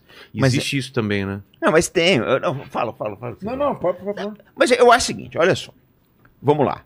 É, eu vou Ah, pegar. Só, só para completar, eles mostraram até páginas, como se fossem páginas CNN ou não sei o quê, páginas falsas com notícias sobre a guerra da Ucrânia, por exemplo. Mas os dois lados mentiram. Sim, sim, mas eles mostrando o lados, né? lado que eles, que eles. Olha, eu, eu, eu vou te falar uma coisa, eu vou fazer um meia-culpa sobre uma coisa que eu falei aqui um ano e meio atrás. Eu falei o seguinte, né? Olha, na guerra da. na- na- no aspecto militar, a Rússia vai ganhar. No aspecto econômico, eu não sei o que vai virar. Mas no aspecto midiático, a Rússia vai perder. Eu falei aqui nessa Verdade. mesa. E eu errei. Porque tem uma coisa hoje que mudou o mundo, chamado. É a porra do Telegram. É, ninguém hoje em dia mais faz mídia sem Telegram. O Telegram tá lá toda hora. Eu O- não uso muito, porque qual é a vantagem do, tela, do Telegram? É, você não tem limite para número de seguidores e, e a Rússia é um, te- é um servidor russo. Ah, é? Agora, eu acho que também uma coisa que tem decidido é essa- essas mídias independentes, YouTube, Sim. aqui, isso é um negócio impressionante o alcance Porque a disso. credibilidade é muito grande. São milhões e milhões de pessoas estão alijados da, da grande mídia. Você vê, o Douglas McGregor é reportado né, como um, é um bêbado, não sei o quê, querem falar mal do cara. O cara é herói de guerra, ele tem os maiores, os- a- a- o cara que mais escreve sobre estratégia militar, história da guerra E ele tem mundo inteiro. acertado, né? Ele tem acertado. Porque o, o, o Capês não tem, o Vilela, é substituto pros fatos. A- a- qual é o problema da mídia hoje em dia? Antigamente você transformava fatos em opiniões. Alguns setores da mídia hoje estão tentando transformar opiniões em fatos. Aí não dá, porque isso é desmascarado. Você quer ver? Eu vi uma reportagem outro dia. É, morreu um piloto da Ucrânia, tal de Juice, né? É, o apelido é suco, Juice, porque ele, ele não tomava bebida, só tomava suco. E ele morreu. Aí publicaram uma reportagem, Juice, o, o, o, o cálice sagrado da aviação. Foi, meu amigo. A única coisa que ele fez na vida foi morrer cedo. Ele nem conseguiu voar contra Rússia. Os russos derrubaram ele aí. Então, eu acho assim. É, o pessoal quer criar uma coisa onde não existe. Agora é uma fantasia, Vilela, perigosa. Porque quantos brasileiros morreram nessa brincadeira? O cara foi Pois é, iludido, os caras foram iludidos. Vou lá participar. Achando que é Ah. filme de ação. Porra. Caiu uma bomba em cima dele, ele não chegou nem a dar um tiro. A maior parte que morreu, acho que não, não chegou a trocar tiro. O cara tava morto, chegou lá. No, no- é, uma, é uma coisa avassaladora o que esses caras fazem. O russo, ele não tá preocupado. Ele não tá preocupado se quando ele faz um bombardeio, se aquele negócio vai pegar ou não. Ele pensa, a filosofia de artilharia do russo é o seguinte: quantas granadas eu preciso para destruir esse celular? O que, que tem ali? Tem um celular. Quantas granadas? 100 granadas. Então vai dar 100 tiros e acabou. Se vai derreter o cano, se não vai atingir, ele não quer saber. O manual dele diz o seguinte: eu preciso de 100 granadas de artilharia para destruir esse celular. É isso que eu vou lançar ali. Então esses caras chegavam e não davam nem tempo. Isso não dava nem tempo. Eles estão com precisão de informação via satélite, Exatamente. precisão de, de, de, de armamento, de mira, cai exatamente onde eles querem. Eles têm informação. E é uma guerra completamente desigual. A Ucrânia já teve o primeiro exército que ela formou, foi destruído. Formou um segundo exército também experiente. O terceiro já não era mais. Agora está formando o quarto exército. Mas a Rússia não tem capacidade de chegar em Kiev e, e dominar e, e, tipo, fincar a bandeira e acabou a guerra? Tem. Não tem? E por Tem. que não faz? Porque aí a OTAN pode fazer uma reação e aí ele teria que se defender de Kiev para trás contra a OTAN. Tá. E aí já é uma guerra mais complicada, embora é, é, a OTAN tenha que reunir, que formar soldados. Mas no longo prazo, a OTAN conseguiria reunir um número de soldados superior àqueles que estão da Rússia. Então o problema não é você conquistar a Ucrânia, é reagir a uma. é- é resistir a uma reação da OTAN. Então ele que ele prefere não chamar muito atenção, ele já chegou onde ele queria. Ele precisa mais é, conquistar Odessa e mais alguma lá na região de Kherson. E aí ele praticamente é, é, aguarda que haja negociações. Se não tiver ninguém para conversar, uma hora ele pode se cansar, atravessar o rio de Dnipro e até a fronteira com a Polônia. É possível que isso aconteça. Mas ele não quer fazer isso. Ele vai entrar numa parte ocidental da Ucrânia que é completamente hostil a ele, não gosta dele, é, é, não, não, não vai aceitar ser regulada por ele. Ao passo que onde ele se encontra hoje, as pessoas querem ser russas. Elas não querem ser ucranianas. Falam russo, Entendi. inclusive. Né? Falam Falam russo, tem, seguem as tradições russas. Você fala, "Ah, como é que ele invadiu a Crimeia? Já estava lá. Foram, eh, ele, ele usou Foi uma fácil. estratégia, foram soldados sem insígnias que entraram praticamente com armamentos le, arma- armamento leve. E o- aí o, o presidente eh, Barack Obama ligava para ele, para o Putin, e falava: Vladimir, o que você está fazendo? Eu não sei do que você está falando. Você está invadindo a Ucrânia? Não, eu não. Esses caras não são meus. Eu não sei quem são. E o, o Barack Obama disse: O que, que eu faço agora? Aí o, o Joe Biden, que era o vice-presidente, falou: forneça armas para a Ucrânia resistir. E o Obama disse: Não, não, não, eu, eu não fui eleito para brigar com a, com a Rússia. Faça sanções comerciais só e pronto. E aí não adiantou nada fazer as sanções econômicas. Foi assim que ele invadiu os mísseis também. E depois, quando foram suportar a, a, a, a Ucrânia, aí ficou pior ainda. Odessa é uma cidade russa, cara. Odessa foi fundada no tempo de Catarina, no, no Império de Catarina. É, quem separou a Ucrânia da Rússia foi o Nikita Khrushchev, que ele foi o, o, o premier é, russo, porque ele era ucraniano. Então ele, ele separou, deu, pra, de- deu de presente a, é, a Crimeia Exatamente. para a Ucrânia. O pessoal brinca, diz que foi um dia de bebedeira do Khrushchev que ele.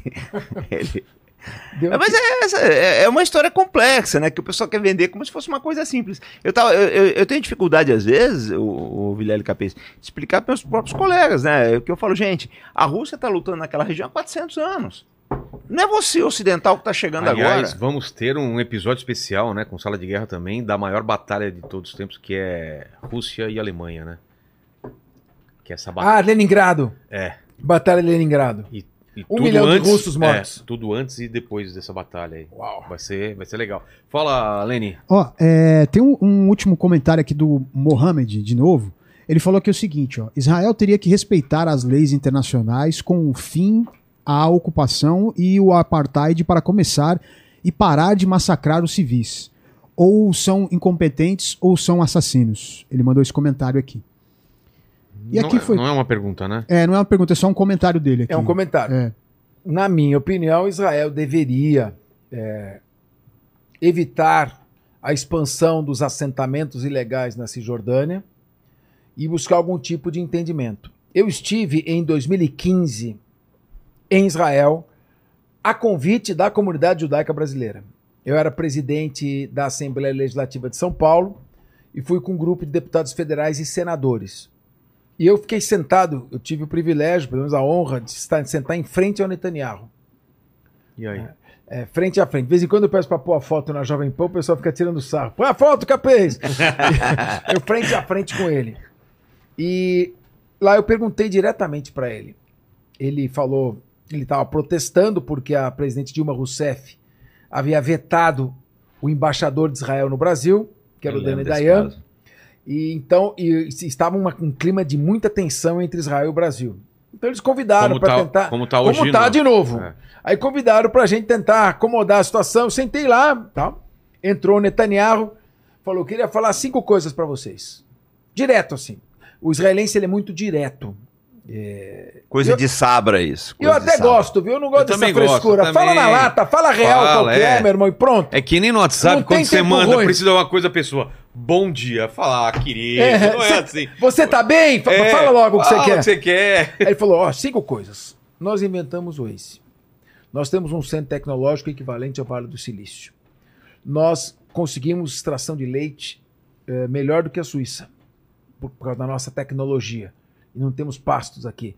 Nós fizemos um processo de irrigação do deserto e fazemos armamentos militares mais avançados. Então, por que, que vocês querem ser amigos de Cuba e do Irã? Na lata! Não tem muita conversa, irmão. Aqui é pá. Aí eu peguei e falei, alguém vai falar alguma coisa? Aí um, um dos deputados pediu a palavra. Eu gostaria de falar em nome de todos. Era justo que fosse ele que falasse. Eu era deputado estadual, né? Então eu estava meio inibido ali. Uma relação internacional deixa os federais falarem. Aí ele, ele falou, olha, eu queria dizer pro senhor o seguinte. Hoje foi a maior emoção da minha vida. Aí a tradutora, estava ao lado, a Miriam, fez a tradução. Ele falou: Olha, como tradutora de inglês, seu português é ótimo. Brincando, né? Rindo. Aí aquele pessoal rindo meio sem graça tal. E eu agradeço o seu elogio, mas isso não foi uma pergunta. Eu falei: Então eu gostaria de fazer uma pergunta. Quando é que Israel vai parar de enrolar o processo de paz? Sentar e resolver com os palestinos? Nós não vamos aqui para falar de negócios. Nós vamos aqui para falar de política o stalling peace process, o processo de paz que vocês estão enrolando. Ele pegou, parou, falou: Você quer falar de justiça? Vou falar de justiça. Aí fez uma. Falou 45 minutos e disse: Como eu posso fazer paz com um Hamas que quer a destruição de Israel e não quer a paz? Como é que eu vou sentar e conversar com eles? Então, ele tem razão nesse aspecto. E aí o Hamas faz o quê? Tem muita, alguns políticos ultra-ortodoxos e ultra-radicais do lado de Israel que querem, sonham com o grande Israel, que vai do Rio Jordão ao Mediterrâneo, para tirar completamente os palestinos de lá. Quem está fortalecendo essa posição? O Hamas. É. Então a questão é a seguinte: pô, Israel teria que se retirar? Teria. Mas é, é, quem nasceu primeiro, o ovo ou a galinha? Enquanto tiver Hamas, Israel vai dizer que não vai se retirar por uma questão de segurança. E aí, a gente tem que lembrar que o Mahatma Gandhi arrancou o maior império da época da humanidade sem dar um tiro, só com diplomacia. Eu acho que está errado, o foco está errado aqui das lideranças palestinas, mas acho que elas não querem. Elas não querem uma solução pacífica, porque do lado do Fatah se locupleta ilicitamente da desgraça do povo palestino. Do lado do Hamas querem só violência. Não querem dois estados, né? Olha, deixa eu falar uma coisa. É, é- essa, essa observação do, do Mohamed é muito boa. né? É interessante porque ela, ela levanta a ponte. Na minha cabeça, o que está acontecendo é que na prática, na prática, o, o final, o resultado final disso tudo, é que Israel está desmoralizando completamente o Tribunal Penal Internacional. As cortes internacionais estão sendo completamente expostas nos seus vícios e nas suas tendências obtusas. Porque, por exemplo, o Tribunal Penal Internacional, ah, o Putin o Putin eh, sequestrou crianças. Tá, quando estava vendo o bombardeio do Donetsk lá de 2008, por que vocês não fizeram nada? E agora, por que vocês não fazem nada com Netanyahu? Porque tinha que ter pelo menos uma investigação. Então, o que está acontecendo nessa história? Não estou dizendo quem está certo quem está errado, mas precisa fazer uma investigação. Essa é uma coisa. Aí alguém, o pessoal falou assim: ah, mas, por exemplo, a Corte Internacional de Justiça falou que o Maduro não pode eh, anexar o Exequibo. Tá, o que, que a Corte Internacional de Justiça fala sobre Golã e sobre a presença americana na Síria e no Iraque? a presença ilegal dos Estados Unidos na Síria e no Iraque. Então, gente, são coisas muito complicadas. Aquele mundo que a gente conheceu está se dissolvendo. Eu acho que na prática, Israel ele desmoralizou completamente o Tribunal Penal Internacional. Eu, eu acho que a gente pode ter nos próximos meses aí uma debandada, não vou dar certeza, mas uma debandada. E, e- e- o Mas tribunal é um tribunal político também, um Exatamente. tribunal sem nenhuma seriedade. Mas mostrou, né? Tribunal Penal Internacional é- não tem nenhuma seriedade. Vo- Você é um operador de direito, você sabe disso. Mostrou que é um tribunal político, não é um tribunal não tem nada a ver com justiça. Então é um, é um aspecto que vai Ó, permanecer. né? Novamente, eu não tenho nenhum interesse nem vontade de defender o Putin. Só O Putin errou ao invadir a Ucrânia.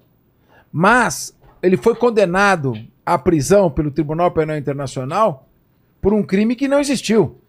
Ele co- recolheu as crianças ucranianas que os pais tinham sido mortos ou, que tinham, ou que não foram localizados, levou para a Rússia. Essas crianças estão no- numa instituição aguardando a identificação dos seus pais para serem devolvidas. Não teve nada de sequestro, isso é uma mentira. Então, quando você pega um Tribunal Penal Internacional, que deveria ser sério, falseando fatos para atingir objetivos políticos, o próprio Estados Unidos viu a decisão e falou: olha, a gente respeita, mas nós nem participamos desse tribunal. Porque se for pegar o Tribunal Penal Internacional, teria que condenar o que os Estados Unidos fez no Iraque, né? Em 2003. Destruíram, mataram 400 mil iraquianos sob um pretexto que não existia. Você invadir um país, destruir um país, é, porque ele pode ter armas de destruição em massa, primeiro que não é motivo. Nós deveríamos destruir a Rússia, então. Destruir a China, então. Destruir a Inglaterra, a França. Destruir o Iraque. E não tinha armas de destruição em massa. Então, é, isso que o Robson falou, essa questão de Tribunal Penal Internacional é uma questão muito relativa. Você falou da, da- do Brasil na- nessas relações in- internacionais. O que você está achando do, do, do Brasil na questão da, da Ucrânia, em primeiro lugar, com o Lula, e agora, né? No- Em relação ao Israel, que está tendo esses desgastes. Olha, né? o Lula é presidente do Brasil.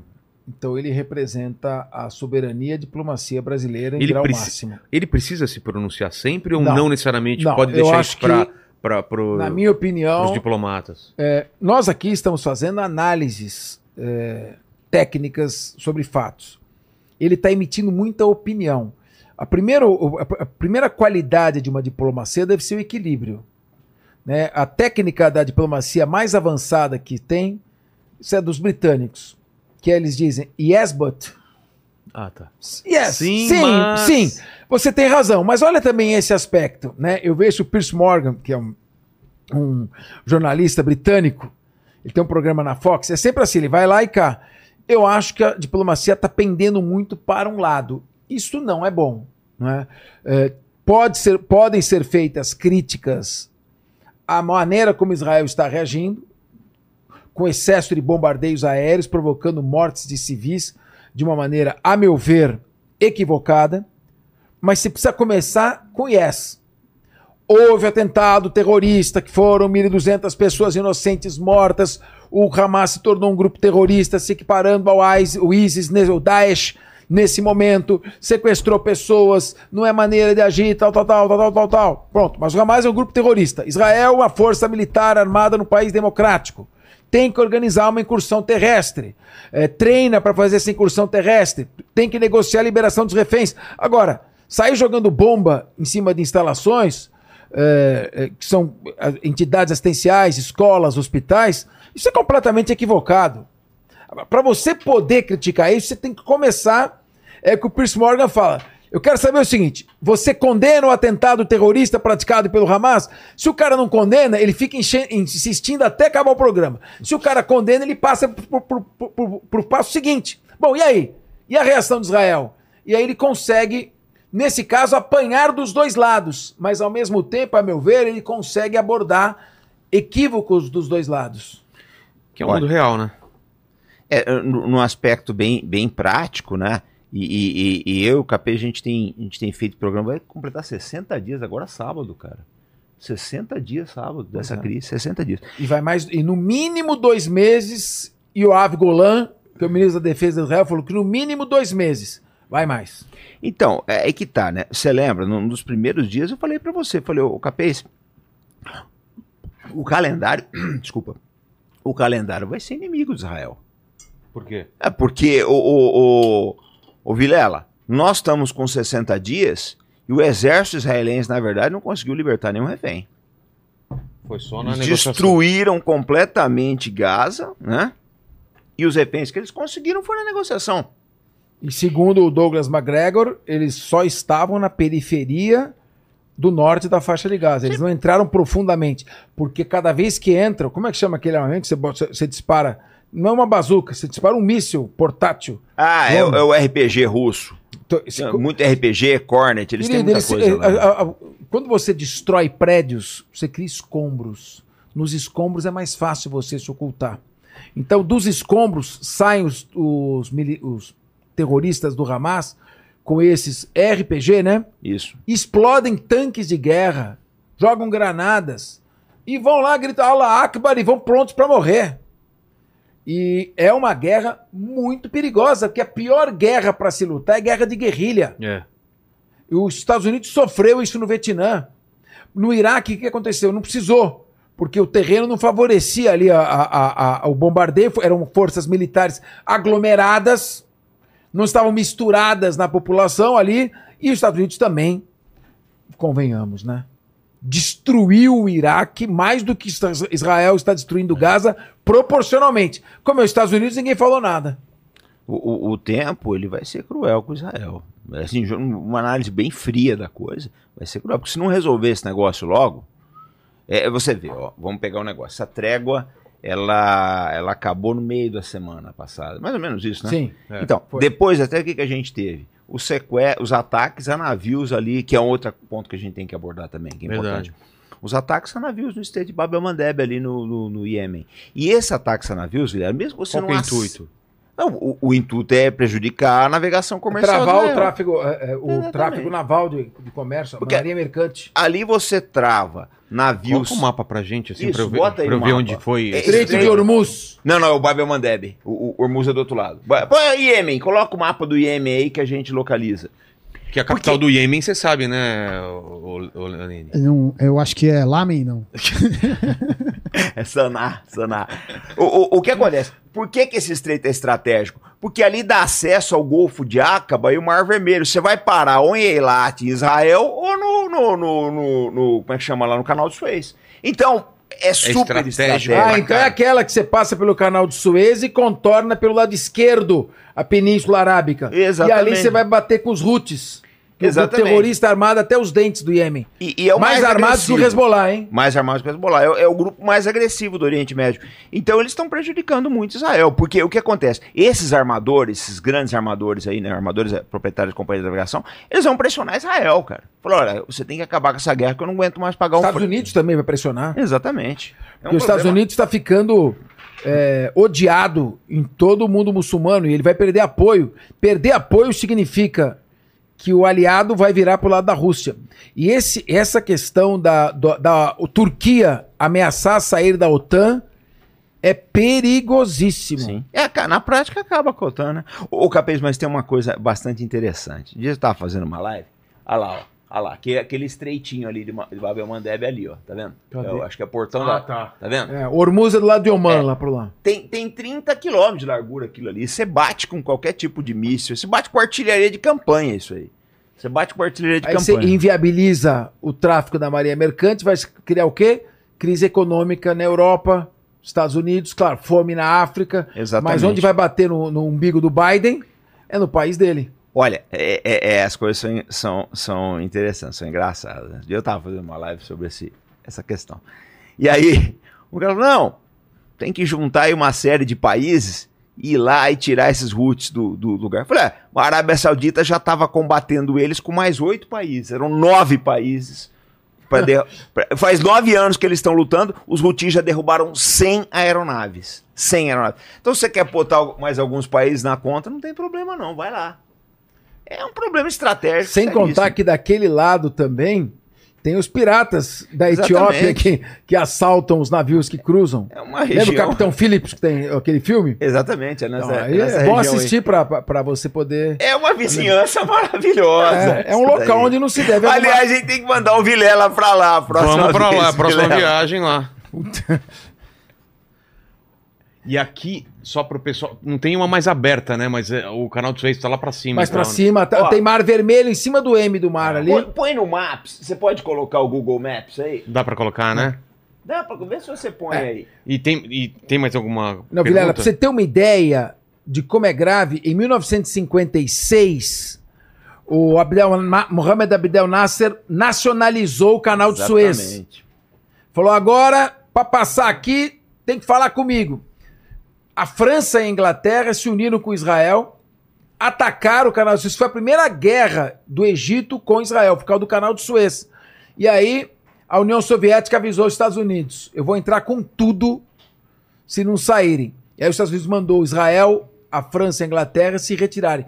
Mas é uma guerra existencial a travessia do canal de Suez. Você imagina, olha lá, imagina Olha lá. Ali. Agora amplia um pouquinho, joga mais. Isso. Amplia Vai pra pouco, baixo. vai- baixa, baixa ele um Baixa, pouco. não, não, por isso, contrário, contrário, baixa mais, Vai, baixa aí, mais. Aí, aí. Onde tá verdinho, ali, Sei. você imagina você não poder passar aqui, você ser obrigado a dar toda a volta na, na África, Nossa. passar pelo Cabo das Tormentas, que depois virou Cabo da Boa Esperança, Exatamente. pra dar toda a volta. É tudo é custo. Quanto você vai gastar? Não, mas fica inviável pra você chegar até a Índia, Oriente. Então, é, o canal de Suez é estratégico. Se esse corredorzinho, você passa pelo canal de Suez, porque o Egito agora está pacificado. Mas quando chega no estreito, como é que chama ali? É Babel Mandeb. Bab el Mandeb, o- os Houthis começarem a mandar mísseis por ali, já é perigoso passar pelos piratas que ficam ali, É, no Mar Vermelho. Então, você já viu. Aí o pessoal fala, ah, eu, eu vou colocar a Marinha Americana lá. A Marinha Americana tá lá, mas o problema não é esse, cara. Você de sã consciência, você vai, ah, mas a Marinha Americana te garante. Ela não garante você. Ela vai garantir uma certa resposta, mas ela não pode dar 100% Não, mas olha de o tamanho garantia. do Mar Vermelho, É. como é que você vai? É, uma, uma guerra, às vezes, também se ganha com armamento. Nem sempre. Os Boa. caras são agressivos pra caramba, cara. Esses rutis são, são fora de série. É uma guerrilha. Cara, mas aquela região lá, Arábia Saudita, Iêmen, Oman. Quem que, quem que é importante nessa, nessa, nesse tabuleiro aí dessa, dessa guerra? Porque o Irã tá lá pra cima, o Iraque esquece, tá? Tem alguma importância ainda para Quem que tem importância? Ali é o seguinte: Arábia Saudita. Tá. Ela é a peça-chave no tabuleiro ali do Oriente Médio. Ela comanda ali Grana. do lado, você vê Bahrein, Catar, Emirados Árabes, Kuwait, Oman. O que está acontecendo? O grande inimigo da Arábia Saudita não é Israel. O grande inimigo da Arábia Saudita é o Irã. O Irã está em guerra com a Arábia Saudita. Você pode a- a, diminuir um pouco o quadro, você vai ver o Irã aparecendo ali. E aí, o Iêmen é o cenário onde a Arábia Saudita guerreia com o Irã. A Arábia Saudita não ataca o Irã, o Irã não ataca a Arábia Saudita. Eles estão guerreando aí, aqui no Iêmen. E aí, quando os bombardeios de Israel começam a fazer aumento o número de vítimas palestinas inocentes na faixa de Gaza, o efeito catastrófico é que a Arábia Saudita deixa de considerar o Irã como inimigo. A China, muito esperta e sábia, já fez uma aproximação entre os dois países, conseguiu fazer uma trégua, e agora a Arábia Saudita, que estava a pedido dos Estados Unidos, num plano estratégico dos Estados Unidos, se aproximando de Israel, com a guerra, ela se afasta de Israel, se aproxima do Irã e militarmente neutraliza o plano que os Estados Unidos tinham de usar a Arábia Saudita junto com Israel para ofuscar o Irã naquela região. Então, quando a gente fala que essa guerra não é só a guerra do exército israelense contra um grupo terrorista, mas é uma guerra que pode virar uma guerra do Ocidente contra o Oriente. Não sei o que, que o Farinazo pensa disso Não, aí. é exatamente isso. Exatamente isso. Porque, na verdade, o, Vilela, o que, que é importante? Quais exércitos que contam nessa região? É Israel, Irã e os proxies dele. Porque o exército da Arábia Saudita é uma negação. Esquece. Tem armas pra caramba. Tem, olha, eu, eu, eu brinco sempre que o exército da Arábia Saudita é o sonho desses canais de molecada. Eles têm tudo que, que eles gostam, todos os brinquedinhos. Apache, Abrams, F-15 e, e o... E o e, o, e os Houthis transformam tudo isso em frigideira. Olha quanta gente legal tá por ali. É, ó. Ali já é o Irã, dá pra ver. Líbano. O Irã, aí você tem Afeganistão. Cadê, cadê? Olha, É. do- tem Irã, aí vai, vai caminhando pra direita ali, no alto à direita. Afeganistão. O Afeganistão destruiu o exército britânico no século XIX. Exatamente. O exército mais poderoso que a humanidade já viu. Foi destruído no Afeganistão. Tem, ali tem montanha, neve, eles lutam como tigres. Depois, Verão é inferno também. depois a União Soviética entrou lá em 79, saiu com o rabinho entre as pernas em 88. E os Estados Unidos, olha, depois vale a pena ver como é que foi a retirada dos Estados Unidos. Os caras se, agarrando roda de avião, pra, desesperado para sair de lá. Pelo menos a retirada soviética foi foi organizada. digna. Da, da soviética foi digna. General Boris Gromov. Foi o último a sair. Saiu todo o exército, ele sa- foi o último que saiu sozinho caminhando. Então, primeiro que lá é um território, o, o- o Osama Bin Laden se escondeu por ali muito tempo e não foi localizado pelos Estados Unidos. Ali um pouquinho para baixo do Afeganistão tem o Paquistão, um país ultra-radical islâmico que abriga o Talibã e tem armas nucleares. Depois você tem a Arábia Saudita, que aplicando a Sharia, um regime ultraconservador, as mulheres todas com burca, muito mais radical do que o próprio Irã, e que estava se aproximando do de Israel. Mas lá o pessoal, como disse o Farinaz, é muito bonzinho. Ele mandou picar o, o, o, o, o Jamal Khashoggi, que era o jornalista que estava criticando ele no Washington Post. E não é que xingou muito não, viu? Fez umas críticas assim bem superficiais. Mas ele. O, Picaram o cara dentro o da MBS é muito mal-humorado. Muito mal-humorado. Ele não, não, não gosta de críticas. Quem nunca? Quem É. nunca? Agora você imagina o Biden que chama ele de bandido. Não, o relacionamento deles é, é o pior possível, o Capês. O pior possível. Diz que uma das vezes que o Jake Sullivan, que é o, meni- é o conselheiro especial da presidência da República, né, o menino de recados do, do, do Biden, teve lá, ele foi expulso do palácio pelo MBS aos gritos. Porque ele, ele tocou no assunto do jornalista lá e o, o MBS é, é, é, é um sujeito, para dizer o mínimo dele, ele é complicado. Ele, ele é uma mistura, assim, de cantor de rock, do Bono Vox, né? Em termos de vaidade, com que ele é muito popular entre os jovens da Arábia. Saudita, com o Pablo Escobar. É um negócio complicado esse um rapaz. sanguinho de Putin correndo É. por dentro. Que ele é muito jovem ainda. Agora, o Biden pega e fala, durante a campanha, eu vou acabar com esse regime da Arábia Saudita, Opa. um regime bandido, um país Já é. bandido, governado por uma dinastia bandida. Bom, aí ele vai visitar a Arábia Saudita. E- está em todos os jornais. O, o, o Mohammed bin Salman cumprimenta ele assim, friamente, em vez de apertar a mão, bate aqui com Soquinho? De soquinho? Assim, assim. Friamente. Friamente. Bom, aí vem a guerra da Ucrânia. O Biden pede a colaboração do Mohammed bin Salman. O que, que ele faz? Reduz a produção do petróleo para explodir o preço das bombas de gasolina dos Estados Unidos e ajuda a Rússia começando a comprar o petróleo da Rússia e passa e, e- e ameaça desdolarizar a venda do barril de petróleo. Os Estados Unidos foi lá com o rabinho entre as pernas pedir perdão para ele. E ele fingiu que perdoou, porque a coisa não tá muito assim. É um mundo novo que nós estamos vivendo, né? É uma outra realidade que Eu- o pessoal não, não quer aceitar, mas é uma outra. Quando é que você poderia esperar isso daí? o né? multipolar, mundo Olha, multipolar. Teve uma foto, acho que você não vai, arrumar, não vai conseguir ela, Lene, mas tem uma foto que é interessantíssima, que é o Blinken e o MBS sentados lado a lado, mas só tem a bandeira da Arábia Saudita, não tem a bandeira dos Estados Unidos. Ô, louco, uma essa eu coisa não vi. assim. Depois aí teve quando foi visitar, acho que a Rússia, a- o Lavrov foi visitar, aí tá lá a bandeira da Rússia, a bandeira da Arábia. Quer dizer, é um sinal que ele falou, olha, É. meu amigo, você me sacaneou no passado. E as coisas, a vida ela ela É. dá voltas, né? Se vocês puderem ver depois no YouTube a recepção que o Donald Trump Ah, é teve fantástica essa cena. na Arábia Saudita, É fantástica. nem em filme Alcide tem é um muito negócio bonita. É, parecido. chega a ser bonita, né? É bonita. Não, o Trump olhou aquilo e não acreditou. Homen- Parar o país, as homenagens Bonito. que fizeram, as Bonito. paradas militares. Por quê? Porque o Barack Obama tinha cessado, o, eh, tinha celebrado um acordo nuclear com o Irã, permitindo que o Irã voltasse a enriquecer urânio. E o, o- o- Trump havia proibido, rompido esse acordo. E se o Irã fosse enriquecer urânio, já faria isso de forma ilegal. E ameaçando bombardear o Irã. Bom, aí a Arábia Saudita, que é inimiga do Irã, recebe assim. Bom, o Biden ganha a eleição e o que, que ele fala? É um bando de bandido, não sei o quê. Primeira oportunidade que o Mohammed bin Salman teve de fazer uma pirraça, ele aproveitou a China e se aproximou do Irã.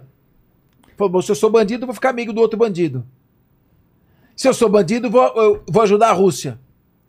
E aí você tem, segundo o, o- fala o nosso amigo Coronel, Coronel Douglas McGregor, os meninos da Casa Branca, inexperientes, comandam um senhor já bastante senil e que alguns dizem que não está no total juízo das suas capacidades. Saman é o Biden. Saman Biden. Salmon Biden. Ele teve já alguns, algumas Caesar, teve uns derrames e ele já não está mais é, é, conseguindo avaliar a situação. E é um pessoal sem experiência, extremamente emocional e que se continuasse acelerando do jeito que estava, essa guerra do Iraque, do, do, do Israel, serviu para os Estados Unidos diminuir um pouco a pressão lá na Ucrânia. Se continuasse acelerando, não sei não o que podia acontecer.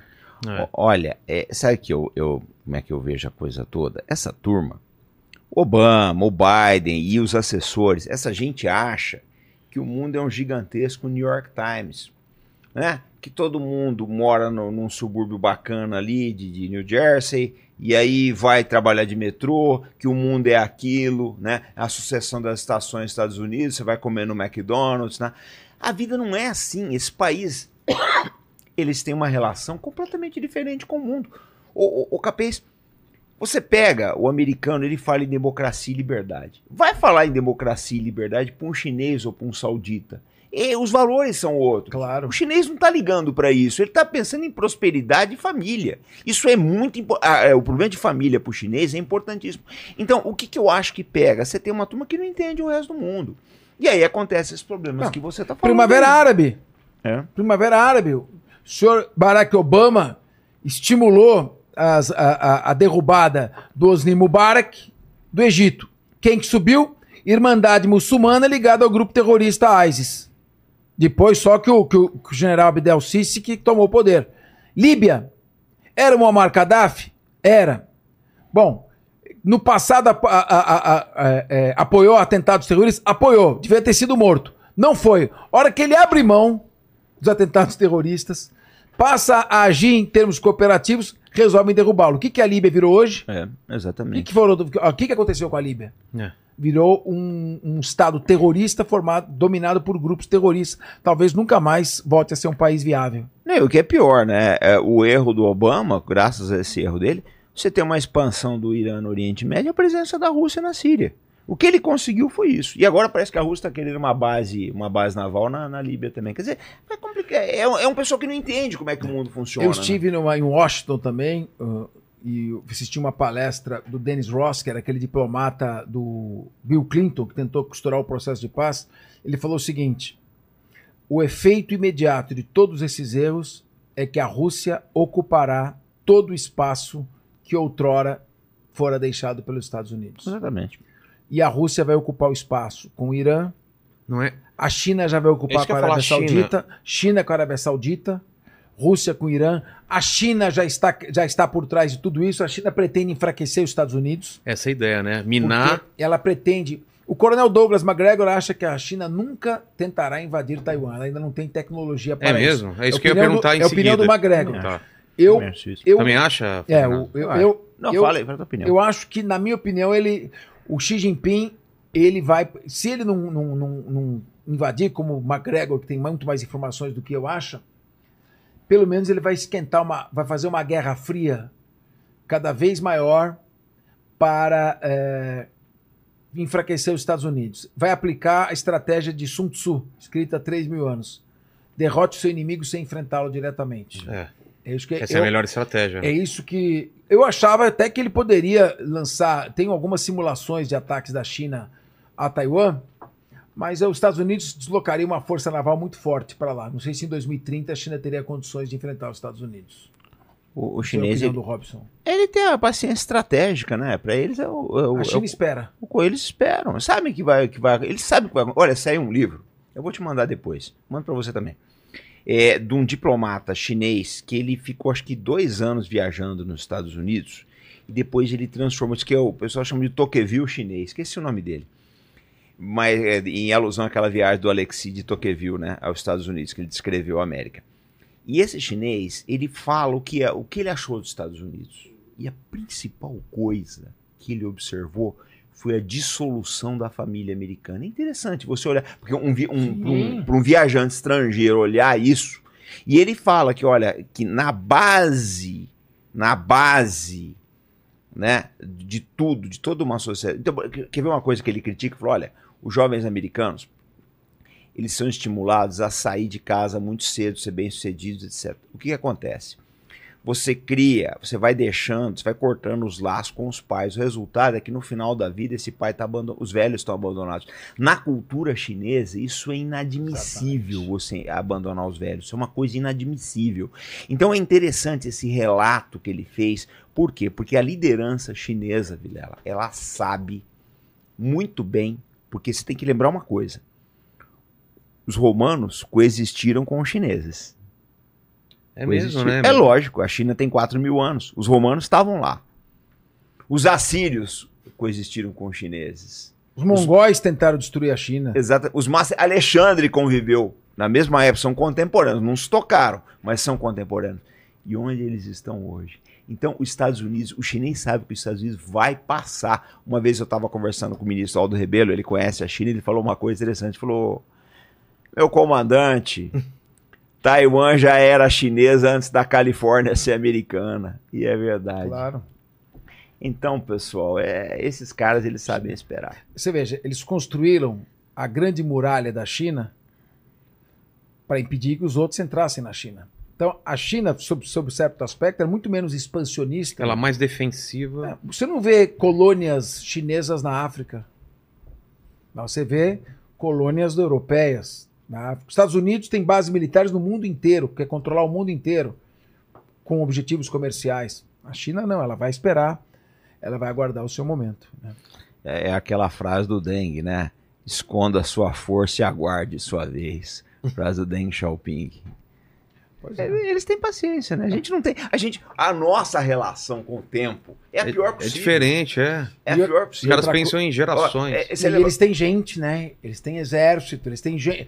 O- eles conseguiram empatar a guerra da Coreia com os Estados Unidos.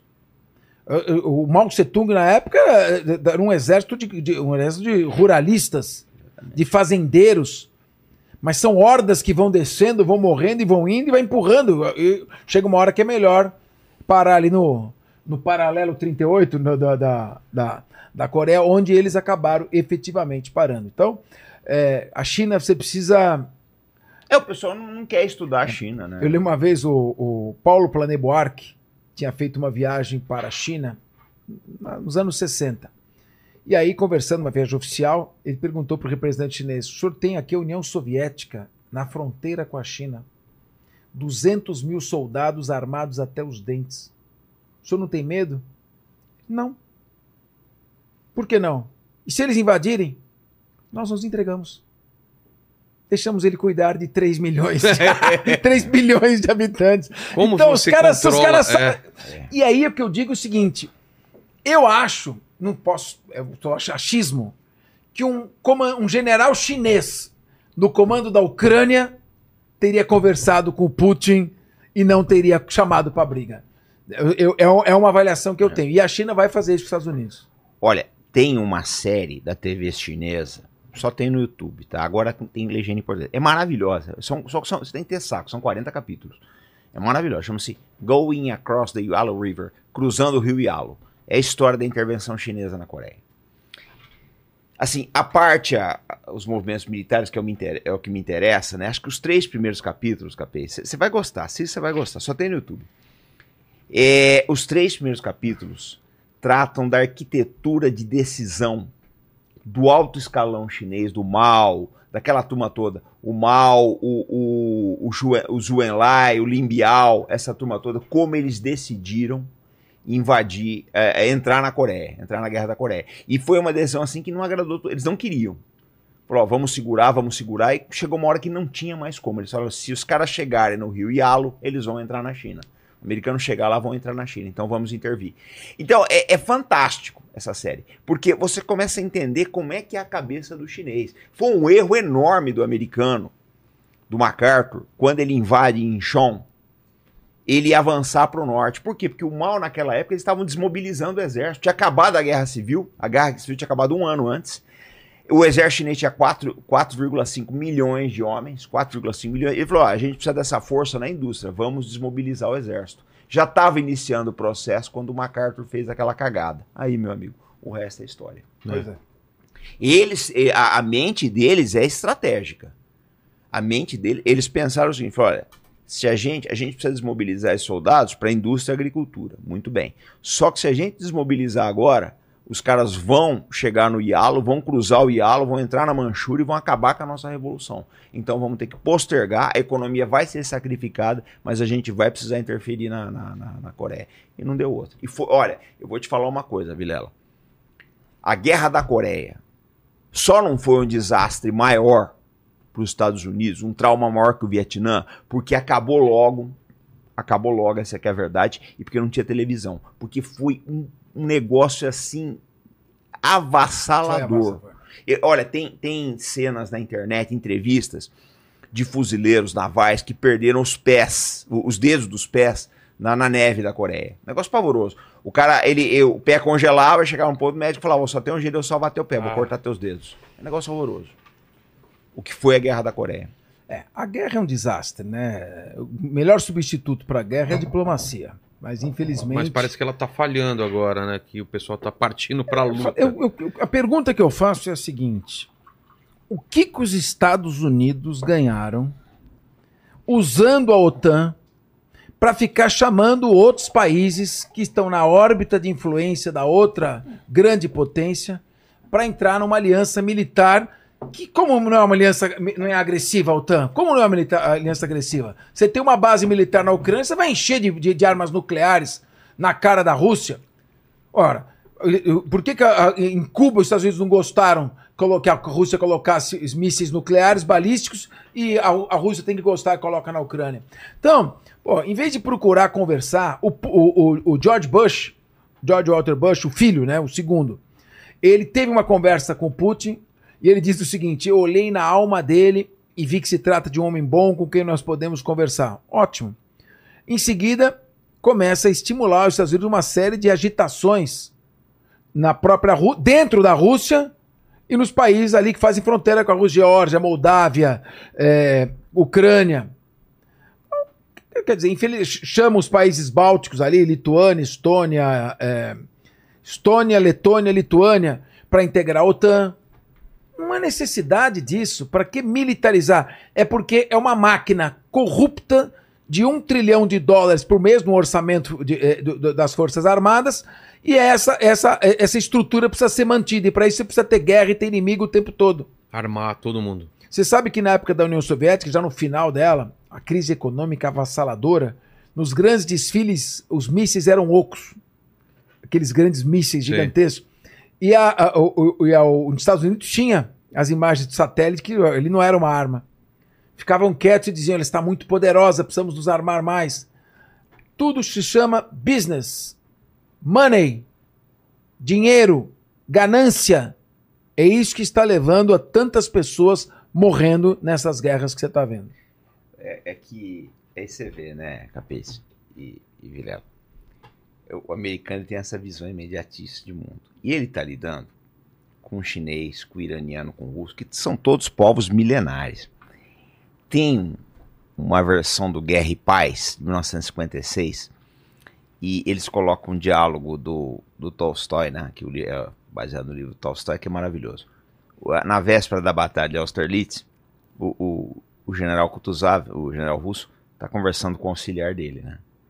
Aí o auxiliar, que é um moço novo, né? Fala assim, general, o que, que o senhor acha que vai acontecer? O general, antes de dormir, né? Que ele era cego de um olho, que ele tomou um tiro na, na Turquia. Um, não, dois, no mesmo lugar. E ele fala, olha, a gente vai perder essa batalha. A gente vai perder essa batalha, vai haver um tratado de paz. Daqui a algum tempo Napoleão volta a fazer guerra, né? Porque homens como Napoleão nunca vão parar. Eles têm uma ambição desmedida. Aí ele dá boa noite pro auxiliar, a chega na porta ele fala: Olha, a única batalha que importa é a última. E não deu outro. Os russos perderam Austerlitz. Né? Dali a sete anos, Napoleão invadiu a Rússia eles acabaram com ele. Então, esses caras sabem, eles estão fazendo guerra, fizeram guerra com o finlandês, com o francês, com o alemão, com, com o turco, com britânicos, com todo mundo que você pode pensar. com A. Alemanha, a, a, a Wehrmacht, né, que é a Sim. força militar bélica dos nazistas, foi a força mais poderosa, eficiente, bélica, com generais mais brilhantes que já existiu. Eles entraram na Rússia, a Rússia não estava esperando.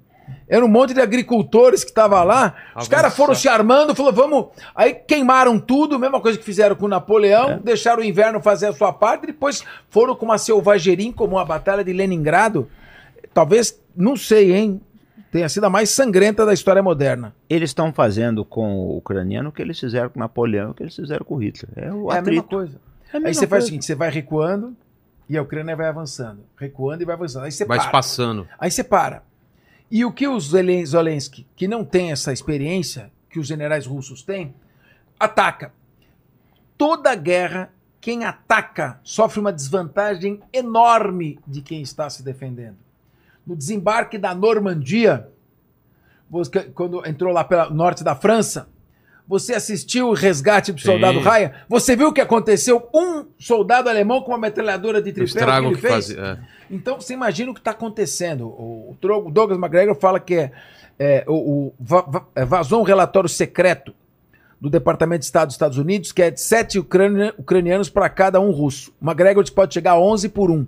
É uma coisa pavorosa. E eles estão falando que os russos estão morrendo. Que não estão... Então, é, é, quando você faz esse tipo de mentira, sabendo que um país está sendo destruído, que seu povo está morrendo, para fazer algum jogo econômico do- da, da grande mídia, que deve ter contratos milionários com o governo norte-americano, Sim. eu, eu acho que isso é um crime de guerra. Isso é um crime de guerra. Ah, uma outra coisa interessante, viu, Capês? Já te- acho que eu te falei isso aí. A Rússia, eles já estão ensaiando, eles vão fazer um tribunal militar depois que acabar essa guerra da Ucrânia. Tribunal para julgar os crimes de guerra.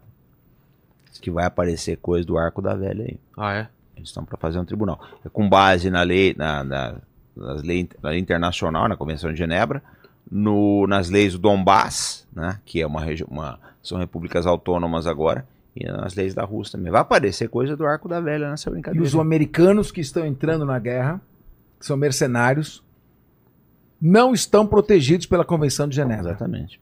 São criminosos, né? Não são soldados. Pode- Rus- os russos podem fazer o que quiserem com eles. Eles são criminosos. Vai dar um problema muito sério. No- no- olha, a gente vai viver é, tempos bastante interessantes. Não, não vai faltar notícia, viu? É verdade. Não vai faltar análise. Tem muita coisa por aí. Senhores, agradecer demais pelo papo. Fica à vontade agora para passar redes sociais e, dar, e algum ponto ficou é, é, aberto, um fechamento. Fiquem à vontade aí. Olha, a Fábia já me assoprou, ela que me ajuda com as minhas redes sociais, né? É, quer vir aqui? Não. Não quer? Então é arroba Fernando Capês. Cabeça Tá. com Z. Com Z. Eu tenho muito contato com a comunidade jurídica, né? Os meus livros, os artigos jurídicos. Toda quinta-feira eu publico um artigo na- no site Consultor Jurídico. Tenho livros de penal, processo penal. Tem, tem muita- muitos, muitas, muitos temas jurídicos estão lá. Mas agora eu, tô, comecei a me interessar por esse assunto da guerra. Tenho estudado muito, tenho procurado me informar muito, onde o, o nosso Farinal já é professor, justamente revoltado para não ficar engolindo qualquer coisa que passam para a gente. Então, estou convidando vocês a visitar o nosso site e conhecer também nossas redes sociais, arroba Fernando Capês. Ó, antes, eu, eu queria primeiro fazer um agradecimento, tá?